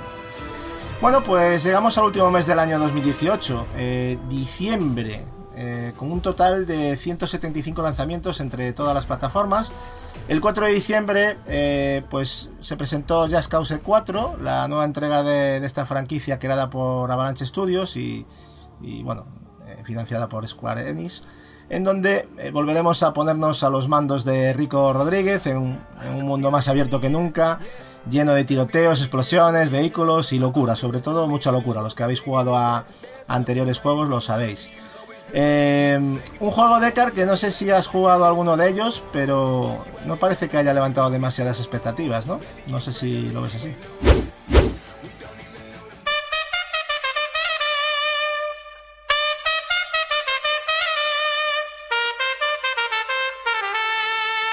Tampoco está Decar. Ah, No, Decar vuelve a entrar ahora, que estoy- se le acabó, la, estoy bat- solo. se le acabó la batería del, del móvil. Se le acabó ¿Alguien la ha batería jugado? y vuelve a entrar. Vale, sí, pero pensé que ya estaba porque había pasado un tiempo. Vale, eh, ¿alguien ha jugado a- o tiene algo que decir sobre Just Cause 4? No sé, yo lo, lo poco que he visto de ese juego me ha parecido una, una broma. Cuando vi el tráiler me parecía que iba a ser un juego más ti- tipo serio, o sea, tipo más eh, tomándoselo en serio. Y vamos, lo único que he visto de él son vídeos de la gente riéndose de todas las físicas, de todo lo que es el juego, que es un despropósito, pero bueno. Sí, bueno, fue- siempre fue un juego un poco loco, pero no sabía que... ah, ¿Te refieres a que técnicamente ha tenido algún problema? Entonces, Eh, quiero entender ha, eso. ha- ha tenido muchísimos bugs y técnicamente no es nada del, del- del otro de la otra panacea, o sea, es muy, muy parecido al anterior. eh, y no sé, no, no, no han hablado muy bien de él y, la- y las críticas tampoco han sido muy buenas. Ya, o sea que yo la verdad me da mucha pena porque había otros lanzamientos. Tenía pensado pillármelo, pero ahora mismo no, porque yo he jugado a los, a los anteriores y me parece un juego súper divertido y que yo creo que mucha gente desconoce incluso. El 3 me parece un auténtico disparate en el sentido bueno de diversión, o sea, es al que le guste destrozar todo y a lo mejor argumentalmente peca un poquito, es un poco más cachondeillo y tal, pero bueno, tiene su gracia la verdad y mucha crítica social. Pues nada, en principio pasamos al 7 de diciembre que se presentó Super Smash Bros. Ultimate de Nintendo Switch. Nueva y esperada entrega de la franquicia de lucha de esta consola y de todo Nintendo en general. La cual no sé si queréis comentar algo sobre ella, ya que yo nunca he jugado a Smash Bros. eh, por ser una franquicia que no me atrae lo más mínimo. Lo único que puedo decir que, que me lo han estirado este juego con anuncios de personajes nuevos, ya no tiene nombre todo lo que han hecho con eso. Me ha parecido lo más cansino que recuerdo en años. No sé si tenéis algo que, que decir sobre esto. Que parece ser que es el juego exclusivo que más ha vendido en, en- en tiempo récord, eh, o sea, que ha batido los el récord en, en número de copias vendidas en, un mes. O sea, es eh, una barbaridad lo que ha vendido este juego. O sea, eh, to- todo, una- todo un acierto que se lo guardarán para final de año porque ha producido que las ventas de tanto de Switch como ventas de juegos se dispararán por, bueno, como locas. O sea, un, un acierto para Nintendo. Yo es un juego que no, que no me llama, que no me- nunca me ha llamado esa, esa saga, pero sí es cierto que los que están detrás esperando ese juego son, son legión. Ahora, ahora se puede entender un poco, Marcos, la, toda esa sobresaturación de que cada, parece ser que cada personaje hacía un evento, ¿no? Ya casi, ¿no? Entonces parece que así que había interés en todo Sí, eh, digamos que a los que no nos interesa esa saga nos choca, nos parece raro, y decimos, "Bueno, si me estás ya vendiendo el juego, pero a los que de verdad son fans de esa, de esa saga, pues Les para mola. ellos es casi, es casi como un E3, hay que entenderlo así. Vale, vale. No, no, es que no, no acababa de entender la magnitud de este Smash Bros. Sabía que era un título importante, pero veo que, que es más de lo Mira. Gatsu, te comento. Sí. Yo nunca he jugado un Smash. Para mí era una saga pues que me chocaba igualmente y que era algo que veía que había mucho movimiento a su alrededor y que había un fanatismo extremo, pero que yo no entendía. Me compré la versión de, de Wii U por probar y Sí. no le metí las horas que, que tuve que darle, no, no sé si fue, si, si fue el momento. Yo creo que gracias a la Switch y a su portabilidad, este era el momento. Yo me he comprado Ultimate y sí es cierto que el de la Wii U no es que no me calara, es que era una sobremesa y me costaba tener la Wii U puesta en su momento por el tema de que pues bueno, tenía que estar sentado, ¿no? Para jugar a ella en el salón y demás. En lo que me ha dado Switch es la portabilidad y el poder probar este juego realmente bien. Y es algo que me ha fascinado. Para mí se ha abierto un nuevo mundo ante mis ojos, impresionante. Es una biblioteca ya no solo nintendera, sino del mundo de los videojuegos. El tema de los espíritus es fascinante y todo lo que hay alrededor de ese juego, ahora empiezo a comprender la magnitud de este, de este título y de todo lo que engloba y de todo lo que ha hecho Nintendo y de la enfermedad que ha puesto aquí eh, su desarrollador, ¿no? Y le he metido como llevaré pues unas 35-40 horas jugadas al título y aún me queda y disfrutando como un creo chico. Es que yo, yo ahora entiendo a lo mejor por lo que tú estás diciendo que ellos decían que era muy difícil implementar cada personaje. Porque claro, entonces debe ser que el trabajo que hay detrás tiene que ser apoteósico, ¿no? Porque yo me río un poco de, entre comillas, ¿no? Cuando decía, ah, es que cuesta mucho meter personajes. Y yo, no vendáis la moto, que tampoco es para tanto, pero no. Tú, lo que me estás diciendo tú parece que, que sí, ¿no? Así es, tío. Estamos hablando de que hay un elenco, creo que son 74 personajes, más la planta piraña que tiene que venir y los DLCs y demás. Es impresionante. Cada muñeco tiene su, su set de movimiento, cada muñeco tiene su poder, su ataque es más eh, preparado y listo para, para que, se hace, que se hace diferente a todo lo demás. El tema de los escenarios es impresionante, la música y todo lo que toca. Y sobre todo en un juego de lucha te choca eso, ¿no? El que haya tantos personajes y que cada uno sea diferente al otro. Puedes pensar Sí. que, pues bueno, esto como un Dragon Ball Z Budokai Tenkaichi 3. Recordamos que teníamos ahí el ciento y la madre, pero básicamente era lo mismo para todos, ¿no? Aquí no. Aquí me sorprende. Y viendo trabajo como el de Arc System World con Dragon Ball Z Fighter, el trabajo que cuesta sacar un personaje desde cero, crearle un set de movimiento, lo de Smash Bros. Se ve que no es algo nuevo, que es un trabajo que viene de, de- de muchos años y que esto es como la culminación, que siempre se dice que es la culminación. Esto es como cuando decía Kojima, es mi último Metal Gear, ¿no? A, Sí. a este tío le pasa igual y pero yo creo que esto es lo, lo más bestia que se ha hecho jamás en esta saga. Eh, lo- ya no lo digo por mí, sino por los fanáticos, y tengo varios de, que conozco, y yo mismo lo estoy probando en mis carnes, y es algo brutísimo, en serio. Pues ahí queda la interesante aportación. Yo la verdad es que tenía muy poquita información porque aquí nadie jugamos a Smash, entonces pues claro, poco vives en la ignorancia de, cómo es esa franquicia realmente, porque a mí eso de ver vídeos está muy bien, pero no es lo mismo. A mí me gusta la gente que lo juega y que me hable y que me lo cuente como lo has contado tú aquí. Pues bueno, habrá que anotárselo, que quizás algún día me anime porque no es que juegue yo mucho últimamente a juegos de lucha, pero ya me quiero meter ahora con Dragon Ball, el Fighter Z y a lo mejor pues mira, me da por, por pillarles más. Bueno, y por último, el mismo día eh, del Smash Bros. salió en digital Asin de A44 Games, un juego de corte indie que ya analizamos aquí, al que muchos lo comparan con Dark Souls, pero como bien lo explicamos en nuestro análisis que lo hizo Marcos, Marcos, nada más lejos de la realidad, ¿verdad? Una nota así por encima de lo que quieres decir, pero Eh, no, o sea, eh, sí que tiene unos movimientos y una estructura que quieren dar homenaje a Dark Souls, pero es más bien un juego de aventuras, De, de vivir una, un- una- el viaje del, del héroe, pero en plan aventuras. Tiene sus pequeños desafíos, pero ni de lejos es un Dark Souls. El que vaya pensando eso se va a llevar un chasco del juego tremendo. Si te lo tomas como un juego de aventuras sin más, con sus pequeñitos retos e intentar comprender lo que te quieren contar, pues ganarías mucho más haciendo eso que lo primero. Yo le di cuatro horas después de que. cuatro o cinco horas después de tu análisis y, sí, efectivamente es más o menos lo que explicaste tú. Y es un juego de ritmo más lento del que me pensaba incluso. ¿eh? Sabía que ya lo habías puesto que no era una cosa tampoco demasiado rápida, pero sí, es un juego de exploración y, un combate pues no tiene nada que ver con, con, con Dark Souls. En definitiva, chavales, un año 2018 donde se han lanzado 2.271 videojuegos en todas las plataformas, eh, desde PC hasta iOS y Android. Eh, bueno, PS4, One, Switch, no hace falta que las diga, ¿no? 3DS, P- PlayStation 3 incluso, Xbox 360, porque sigue habiendo lanzamientos, Vita eh, y, también ha habido alguno de Wii. Que una vez más, eh, pese a los más pesimistas, por llamarlos de alguna forma, pone en manifiesto el gran estado de salud de esta generación de consolas, enlazando con un 2019 que pinta ser apoteósico como mínimo. Antes de finalizar, y bueno, muy brevemente, me gustaría que nos dierais unas valoraciones de lo que ha sido este 2018 para vosotros, o añadéis algún juego que no haya yo mencionado, algo así. Decar, si quieres empezar tú ya, eh, ¿qué te ha parecido este 2018? Pues mira, 2018 para mí ha sido el año en el que me he reencontrado con un género, que es el de la lucha, con Dragon Ball Z Fighter y con Smash Bros. Que yo ya, ya era un género pues que lo daba por, por perdido, ¿no? Porque pues bueno, tenemos tanto que jugar y es un género que tienes que meterle muchas horas, más hoy día que el tema del, del online y demás está a la orden del día, valga la redundancia, y que eh, tienes que ser un poco competitivo. Es cierto que en Dragon Ball Z Fighter lo he conseguido. Eh, tengo- puedo decir que, que sé jugar bastante bien, que domino muy bien a, a los personajes que, que decidí, con los que decidí empezar y no moverme de ahí, porque pues bueno, es, es bastante Es- difícil. no puedes abarcar, a ¿no? un No personaje. puedes abarcar Exacto, todo, ahí, ¿no? Ahí no puedes abarcar y la gracia es que tampoco puedes cogerte al personaje que más te mole, sino al que más se habitúe a, a ti y el que más fácil te venga para hacer los combos, ¿no? Y 2018 viene a ser un año más, eh, para mí desde el año 2015, mm, eh, estamos ya en, un- en la época dorada del videojuego. Mucha gente puede decir que no es la época dorada, ya, ya digo yo que sí. No solo es la época dorada más grande del videojuego que estamos teniendo, porque todas las plataformas gozan de mucha salud.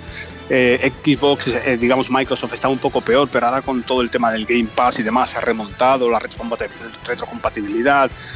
Y ya te digo que 2018 nos viene a decirnos que la salud es perfecta, tanto en Sony como en Nintendo, como en Microsoft. Están las tres a la alza, tenemos consolas minis, tenemos juegos rebajados para jugar a todo lo que queramos. Puedes esperar unos meses si no tienes pasta para comprar otro. Muchísimos géneros. Y venimos eh, viendo que desde el año 2015 para acá, sobre todo, salimos a mínimo tres super macrojuegos donde empieza la disparidad y donde tienes que pensarte realmente cuál es el GOTI y ser el contrario muchas veces a ti mismo y cuesta decidir. Cuesta porque hacer antes un a lo top mejor 5, decía, ¿eh? A mí me cuesta un Exacto. horror, cada vez más. Eh, Dices, dices, es un top 5, tal cuesta muchísimo, porque yo cuando me lo dijiste estuve mirando, estuve pensando, joder, que me da pena sacar a este, hostia, Claro. mención honorífica para el otro, pero cuesta la misma vida. Y yo me alegro de que a día de hoy, pues lo que siempre digo, seamos contemporáneos de algo que nos gusta tanto y que esté en su momento más álgido. Así que para mí ha sido un año impresionante. Y la cosa no queda aquí porque en enero de 2019 hemos, hemos empezado Bueno, fortísimo bueno, bueno. con algo ¿Cómo que- estamos con ya, todo eh? lo que se nos viene. ¿Cómo estamos? Madre mía. Bueno, bueno, bueno, yo no te puedo Y lo que se nos viene dentro de tres días, que pues básicamente esto va a seguir el mismo camino, esto no para, es una ruleta que Luego sigue no- girando. Luego nuevas consolas, o sea, es que, vamos a ver, el que no quiere jugar es que no le gusta, y punto. Así Porque es. no hay más, no hay más. O sea, no se puede, no se puede poner una crítica a, a la salud de la, de- de la industria, luego hay cosas que se pueden mejorar, pero es que yo creo que yo de lo de la época dorada ya la vengo, ya es una época que se va, que ya va cogiendo muchos años ya, ¿eh? O sea, no es de este año ni del año pasado, ya te estoy tirando para atrás ya, ¿eh? Ya te tiro para... Sí. para y, no solo los y no solo los viejunos, tío, como nosotros, sino que eh, 2018 es el año de Fornite. Y tenemos que decirlo, aunque a nosotros no nos guste, aunque a lo mejor no nos motive o no Sí, nos llame la salud para el atención, mercado pero al final. Exacto, eh, Fornite es salud para el, para el mercado y a los críos les encanta y les gusta jugar y nosotros eso no lo entenderemos en la vida porque podemos decir son ellos ratas, son esto, son lo otro. No lo entenderemos porque no nos ha cogido. En nuestra época nosotros éramos de una manera, teníamos otras cosas, ellos tienen esto y ojalá yo en su día hubiera tenido lo que estos cabronazos tienen hoy día. Sí, no, ni, ni- nuestros sueños más húmedos de carne, imposible. Ya bastante tuvimos, pero, pero lo que tienen es ahora es una preciosidad, vamos, están en una época... Pero yo no les envidio nada, ¿eh? porque nosotros hemos vivido, yo creo que tenemos una perspectiva de todo que a lo mejor no van a tener ellos en el futuro, no lo sé, a lo mejor me equivoco, ¿eh? pero nosotros hemos vivido No. un poquito todo cómo se coció, ¿no? Y eso también Sí. te da una perspectiva que a lo mejor ellos no van a poder tener, por mucho que Ya te digo, hemos sido, hemos sido contemporáneos de nuestro arte y Exacto. eso no está pagado con nada, tío. Exactamente. Marcos, también tú, 2018, cuéntanos. 2018 ha sido un año muy bueno, no sé, tengo la sensación de que me dejó más eh, impresionado el 2017, pero el 2018 lo considero un año en el que más me han aportado a mí personalmente lo- los indie, eh, donde más he crecido jugando juegos que, lo- que los indie los noto que siguen creciendo e incluso lo- los he disfrutado más que algunos juegos AA o AAA incluso. Eh, sí es cierto que noto que yo como persona también estoy comenzando a eh, sentirme a veces agobiado de tantos títulos y necesito pausarme y jugar a menos juegos sino a tantos. Eh, noto que salen demasiados títulos, demasiados títulos y eso hasta, hasta me comienza a agobiar.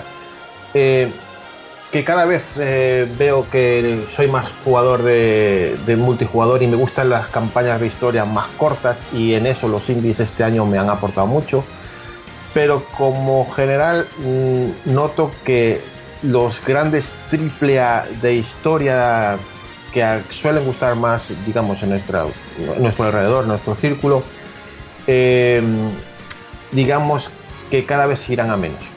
Tengo la sensación de que los grandes triple A de, de historia de campaña los habrá, Los grandes Pero- estudios, en Sí, pero cada Sí. vez irán a menos y se centrarán más en, en lo que es, eh, digamos, eh, multijugador cooperativo, multijugador competitivo y que las campañas yo las veo como algo que se podrá ir a la, digamos, un poquito más de menos coste, AA o, o indie, que se pueden prestar más a eso, sobre todo con los nuevos servicios Game Pass y esto del tipo Netflix, gracias a eso seguiremos disfrutando de grandes campañas. Pero así, ojo, así va el mercado. hay hay doble As que, cuidado, ¿eh? Sí, sí, sí. O, o- o indies, mira Hellblade, Sí, sí, por sí. ejemplo. Por eso, por eso. Mira tú que, que ahora, claro, ahora ya no va a ser indie porque ahora está Microsoft detrás, pero, pero lo que ha hecho Ninja Theory, vamos, es que es de traca, ¿no? por poner un ejemplo. Sí, sí, no, por eso te digo. Pero bueno, eh, yo, yo lo que veo es un año que cada vez eh, va más a ir a- hacia, hacia los indies que cobren más, más importancia y menos AAA. Es un año de indies, yo creo. ¿eh? Yo he visto mucho lanzamiento y cada vez más y, y estoy completamente de acuerdo. Eh, Ken, cuéntanos, tu 2018. Pues mi 2018 creo que ha sido un año de consolidación también para lo que es esta generación, ¿no? Sí, Aunque vayamos camino a una transición ya hacia la siguiente, hemos ido como de menos a más y creo que este 2018 ha seguido el ritmo tan abrumador que tuvimos en 2017. Creo que también es un año que ha, que ha ganado la pluralidad, ¿no? Como bien habéis comentado, ha triunfado Fortnite, pero también hemos tenido la otra cara de la moneda con videojuegos como God of War, ¿no? sí. que han tenido, hemos tenido récord de ventas en muchísimos videojuegos, muchos de ellos también single player. El propio Spider-Man de Insomnia que ha batido récords también. Eh, como bien he comentado, Monster Hunter World, Far Cry 5 y Red Dead Redemption, por supuesto, ¿no? Ha seguido la vía de las ventas de Rockstar. Un año que a mí, a mí personalmente me ha fascinado de principio a fin. Creo que empezando por, como bien hemos comentado, por juegos tan fascinantes como Shadow of the Colossus y Celeste, eh, hemos acabado con platos fuertes como Red Dead Redemption o el propio Assassin's Creed Odyssey. Yo simplemente añadiría un juego más de los que has comentado, sí. que sería Bayonetta 2, porque sí que es cierto que es un port, que Claro. es una especie de remaster de, un videojuego de Wii U, pero es que Bayonetta 2 es, un- es mucho Bayonetta y creo que es un videojuego que eh, yo, soy muy, yo soy muy amigo y muy fan, bueno, no diré la palabra fan, pero sí que estoy muy a favor de, de que se saquen diferentes videojuegos, ya sea remaster, remakes o, o propiamente ports, simplemente porque el parque, por ejemplo, de Wii U era pequeñito y aunque sea un juego más, no sea un videojuego de muchas ventas y pueda entrar en territorio de videojuego de culto, creo que es un absoluto juegazo y, yo personalmente lo disfruté muchísimo. Sí, sí, lo que pasa es que es por eso, porque como ya es un juego, al igual que pues, Hollow Knight también es de 2017, o sea, no es un juego de 2018, aunque haya salido en Switch en 2018, ¿no? Pero bueno, que está bien que lo, que lo menciones, hay más juegos de ese estilo. También hemos nombrado Nier, que salió ahora también en One, hay varios títulos que, que vamos, que para todos los gustos, ¿no? Continúa si quieres finalizar. No, simplemente esto, yo creo que entramos en este periodo, ¿no? Donde, como bien ha comentado también Marcos o el propio Decar, está triunfando el tema de Fortnite, están triunfando estos movimientos que se están yendo más al, al, bueno, al multijugador, ¿no? Porque con el tema de microtransacciones y tal, puedes tener unas ganancias más continuas. Pero también creo que ciertos videojuegos single player, aunque sí que es cierto que un corte más pequeñito, siguen dando golpes sobre la mesa y siguen demostrando que, que estamos aquí y que vamos a estar históricamente siempre. Y como último añadido, nos ha comentado también el amigo Marcos que au- aumenta o da un paso adelante los videojuegos indies, pero también creo que se está recuperando que lo habíamos perdido de la generación pasada, los videojuegos do- dobles A, ¿no? Y estamos viendo que desde que Hellblade dio el pistoletazo de salida, con esta posibilidad de hacer un videojuego que no sea tan ambicioso como un AAA, pero que sí que pueda ir en la línea de estar entre medio, ¿no? Medio camino, el doble A tradicional. Sí. Y ya se ha visto que para esta futura, para este futuro año vamos a tener diferentes juegos como el de Obsidian, ¿no? De Ou- Outer World creo que se llamaba, de Outer World, Sí. y diferentes videojuegos que están en este esquema que también creo que es muy importante que también que estos videojuegos den un paso adelante para el mayor abanico de posibilidades. Sí, aparte que, a ver, en parte es normal que son presupuestos más pequeños y el beneficio al final, aunque vendas no tanto como un AAA, pero al final lo que importa es la- lo que te gastaste y lo que ganas, ¿no? Es un poco... eh, claro, hay desarrolladoras que ya tiran mucho para arriba, se meten en unos jardines de narices en, en todos los aspectos, unos gastos de, de tres pares de... por no decir otra cosa, y, y al final pues se tienen que inventar fórmulas para, para, para sacar beneficio. Es complicado, yo creo. Eh, Edward, cuéntanos tu 2018. Pues la verdad, en lo personal, este 2018, eh, pese a que, por ejemplo, para mí ha sido un buen año, pero no está a la altura de, otros anteriores, como por ejemplo para mí el 2015 fue el mejor de esta generación, con un The Witcher 3, un Bloodborne y un Metal Gear 5, que a mí me, me fascinaron, o sea, para mí sigue siendo la Santa Trinidad en un año de, de, de esta generación. Eh, la verdad es que es un año que yo tenía pensado, pues, no abusar de tanto lanzamiento. O sea, salvo juegos como excepciones pequeñas como Shadow of the Colossus, por precio y que ese juego me encanta, o God of War, el Dragon Ball Fighter, pues tenía pensado, pues, eh, ciertos lanzamientos a esperar. Eh, pero al final, pues acabé cayendo. Marvel vs. Spider-Man, más que nada por presión tuya también. Eh, que al final acabó siendo un juegazo, o sea, no me arrepentí para nada de cada euro que solté por ese juego, es una, es una maravilla. Assassin's Creed Odyssey, yo, yo me pasó algo parecido a ti, Gachu, que dije, joder, es que vengo del Origins hace poco, las expansiones, tiene buena pinta, seguramente me lo pasaré bien, pero es que paso de gastarme la pasta. Y a medida que yo iba escuchando, que iba leyendo a la gente, a vosotros también y demás, dije, no, yo, yo me tengo que lanzar, porque de verdad se me está haciendo la boca agua con este juego y al mes siguiente pues ya cayó y vamos, no, no, no me arrepiento para nada y vamos, es, es, es, un verdadero, verdadero juegazo. O sea, esta generación, este año más bien lo que ha tenido es que ha habido mucho, mucho juego eh, que me ha dejado la boca abierta, como puede ser el God of War, como puede ser Red Dead, Red Dead Redemption 2, y bueno, me he expandido también un poco más, he vuelto lo que viene a ser la plataforma Xbox, que no la tocaba desde 360, al final me lancé con One, que al principio pillé ese, pero no me quedé del todo contento y dije, me tengo que... Quiero potencia, quiero, exactamente. Tenía, tenía que ir a por X y la verdad es que, sí, es que... X es, es, es, es, un consolón, es un consolón y ahora mismo me estoy volviendo más verde que azul con el tema de mis cajas, cada vez aumentan las verdes. Normal, estamos todos y... igual, yo creo, con, con la X eh, todo. Todos, todos, todos. Y muy, muy, muy, muy contento, la verdad. Muy, muy satisfecho con este, con este 2018, tanto en lanzamientos como en calidad de los juegos. Como, han dicho, como ha dicho sobre todo Ken, creo que las propuestas single player siguen dando muy fuerte y este año 2019 van a seguir dando muy fuerte y creo que va, que va, que va a seguir eh, así durante, durante una muy buena larga temporada, pienso yo. Todo, todo pinta con lo que viene ahora en 2019 y luego ya vendrá Sabia nueva con consolas nuevas. Bueno, nos esperan unos años interesantes, la verdad. Pero sí, coincido contigo. Eh, Leo, y tú con consola nueva, ¿no? Con One X estrenando, ¿cómo ha sido ese 2018? Eh, espectacular. Por empezar, eh, no me caliento tanto por los AAA, salvo God of War que me lo quería comprar y quería jugarlo de salida sí o sí, al igual que ustedes. Spider-Man, para el momento en el que salió, económicamente no lo podía hacer y ahora tampoco. Y por eso aproveché la tirada de juegos indie que están prácticamente regalando en Xbox en toda Latinoamérica y son juegos que al fin y al cabo me están llenando muchísimo más que los AAA, siento decirlo. Pero, y lo estás diciendo bueno, con una One X recién comprada, que, es curioso, ¿no? Sí, sí, es, es, casi contradictorio. Podría haber sí, seguido sí, tirado sí. con la FAT. Exacto, bueno, por eso. eh, pero bueno, yo creo que tienes expectativas de futuro inmediato y de juegos que tienes por jugar, claro. Por supuesto, y el problema del Game Pass, que yo lo veo, lo veo como un problema de, de, que, bueno, tuve, tuve este mes y que picoteé como un campeón y algo que mucho no me gusta porque picotear es como que perdés un poco la concentración de lo que estabas haciendo y probando juegos que realmente quería jugar y comprar y que no pude y no, un año que no me alcanzan las horas, necesito el DeLorean ya mismo. Pero sí, yo este 2019 en lo que es single player AAA la tengo durísima. Es, juego, tengo, no, tengo un montón de juegos por, por comprar que los tengo muy en la mira y posiblemente con un viaje seguro que me los termine comprando todos juntos. Pero bueno, qué sé yo, así es la vida. Bueno, pues eh, Leo, en fin, en definitiva creo que todos estamos bastante contentos. Bueno, Lazarus no está, creo que se ha tenido que ir.